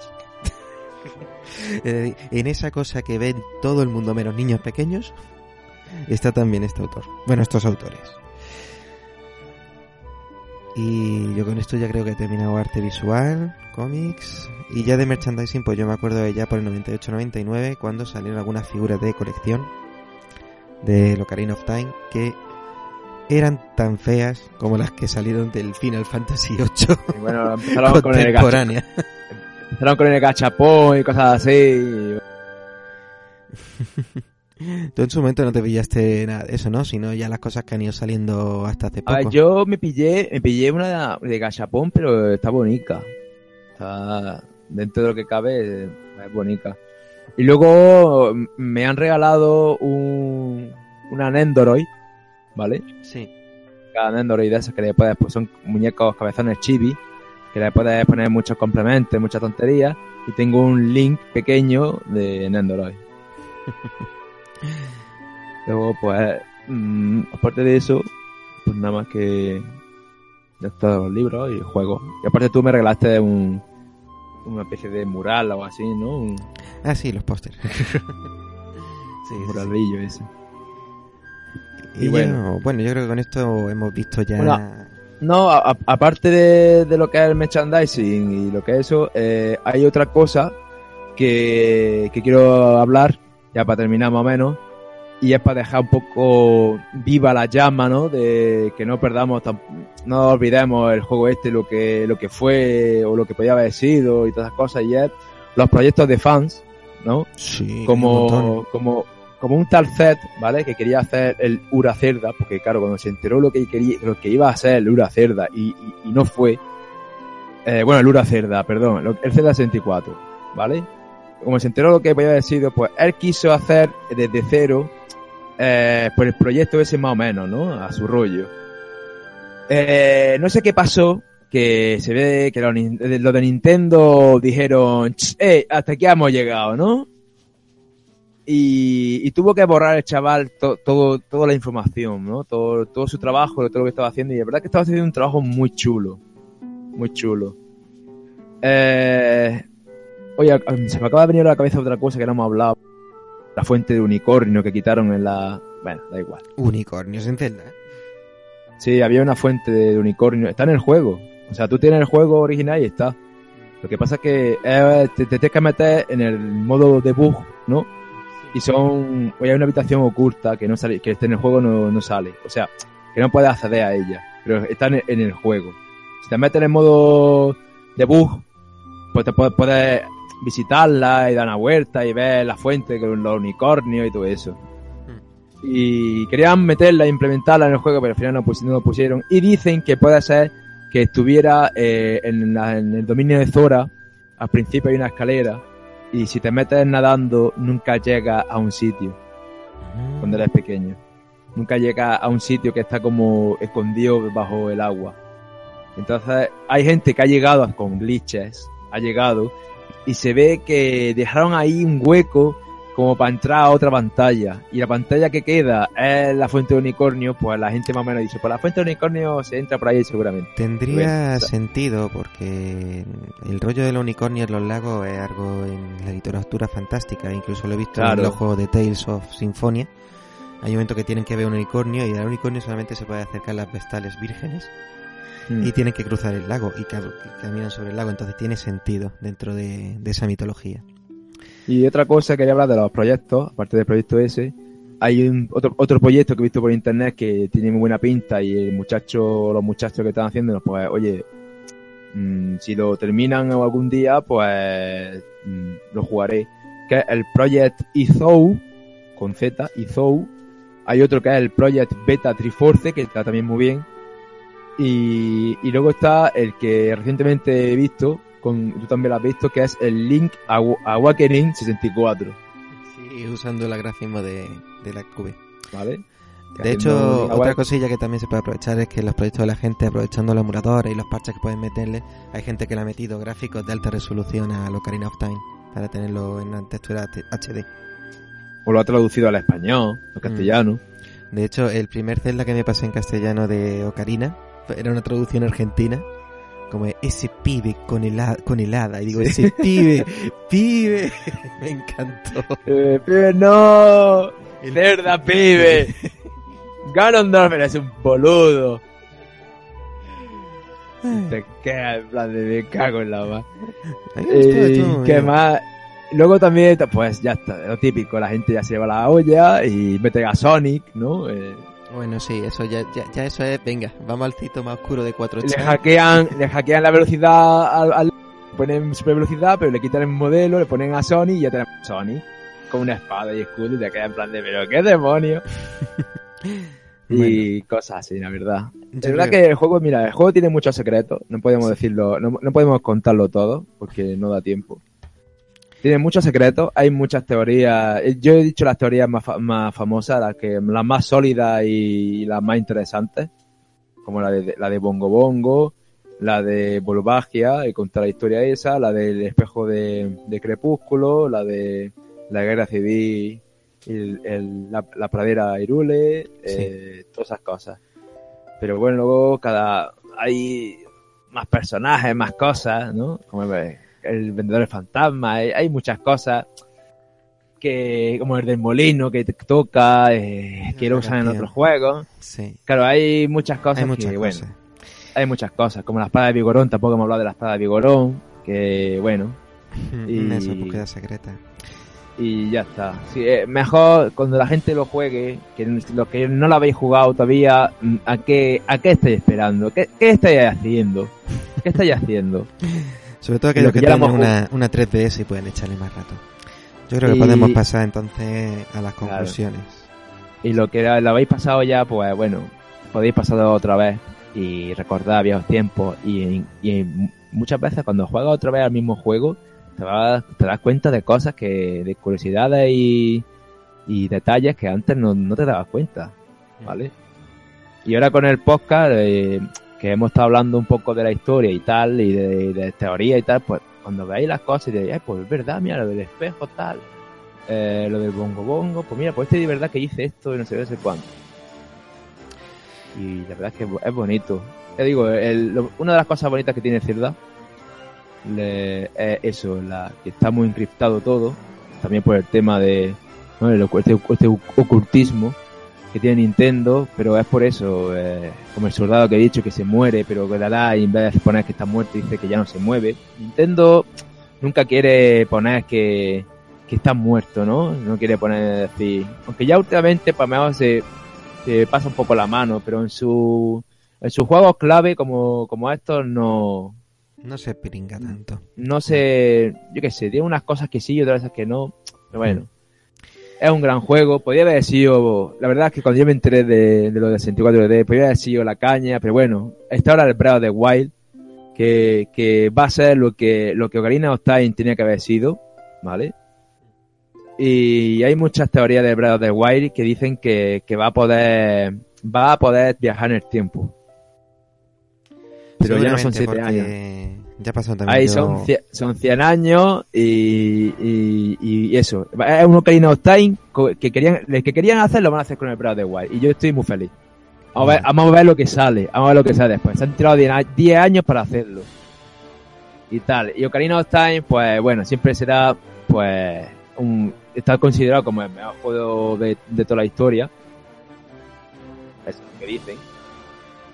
Y la verdad que fue yo cuando me compré el 64, que estaba con el Mario 64, cuando yo vi los vídeos esos, sobre todo en un vídeo, no sé si me acuerdo si era de Nintendo Acción o de Hobby Consola, que te regalaban un vídeo. Y salía, lo último que salía era vídeo de Z64, ¿no? Como te dejan para lo último. Claro, cuando yo vi con la musiquilla esa de... Y ahí todo épica. Sí, la, la, el problema de la publicidad fue en Norteamérica. Que dijeron, ¿salvarás a la chica o jugarás como ella? bueno, qué baño de masa se darían ahora si volvieran a hacer ese anuncio. La verdad. Oh. Que son, que son ameri- americanos, que son muy patrióticos, muy. Yo que, yo que sé. Son muy así. Pat- El patriarcado, el patriarcado que tienen ahí puesto. Sobre todo en Texas, en Texas. Vete a Texas. Y.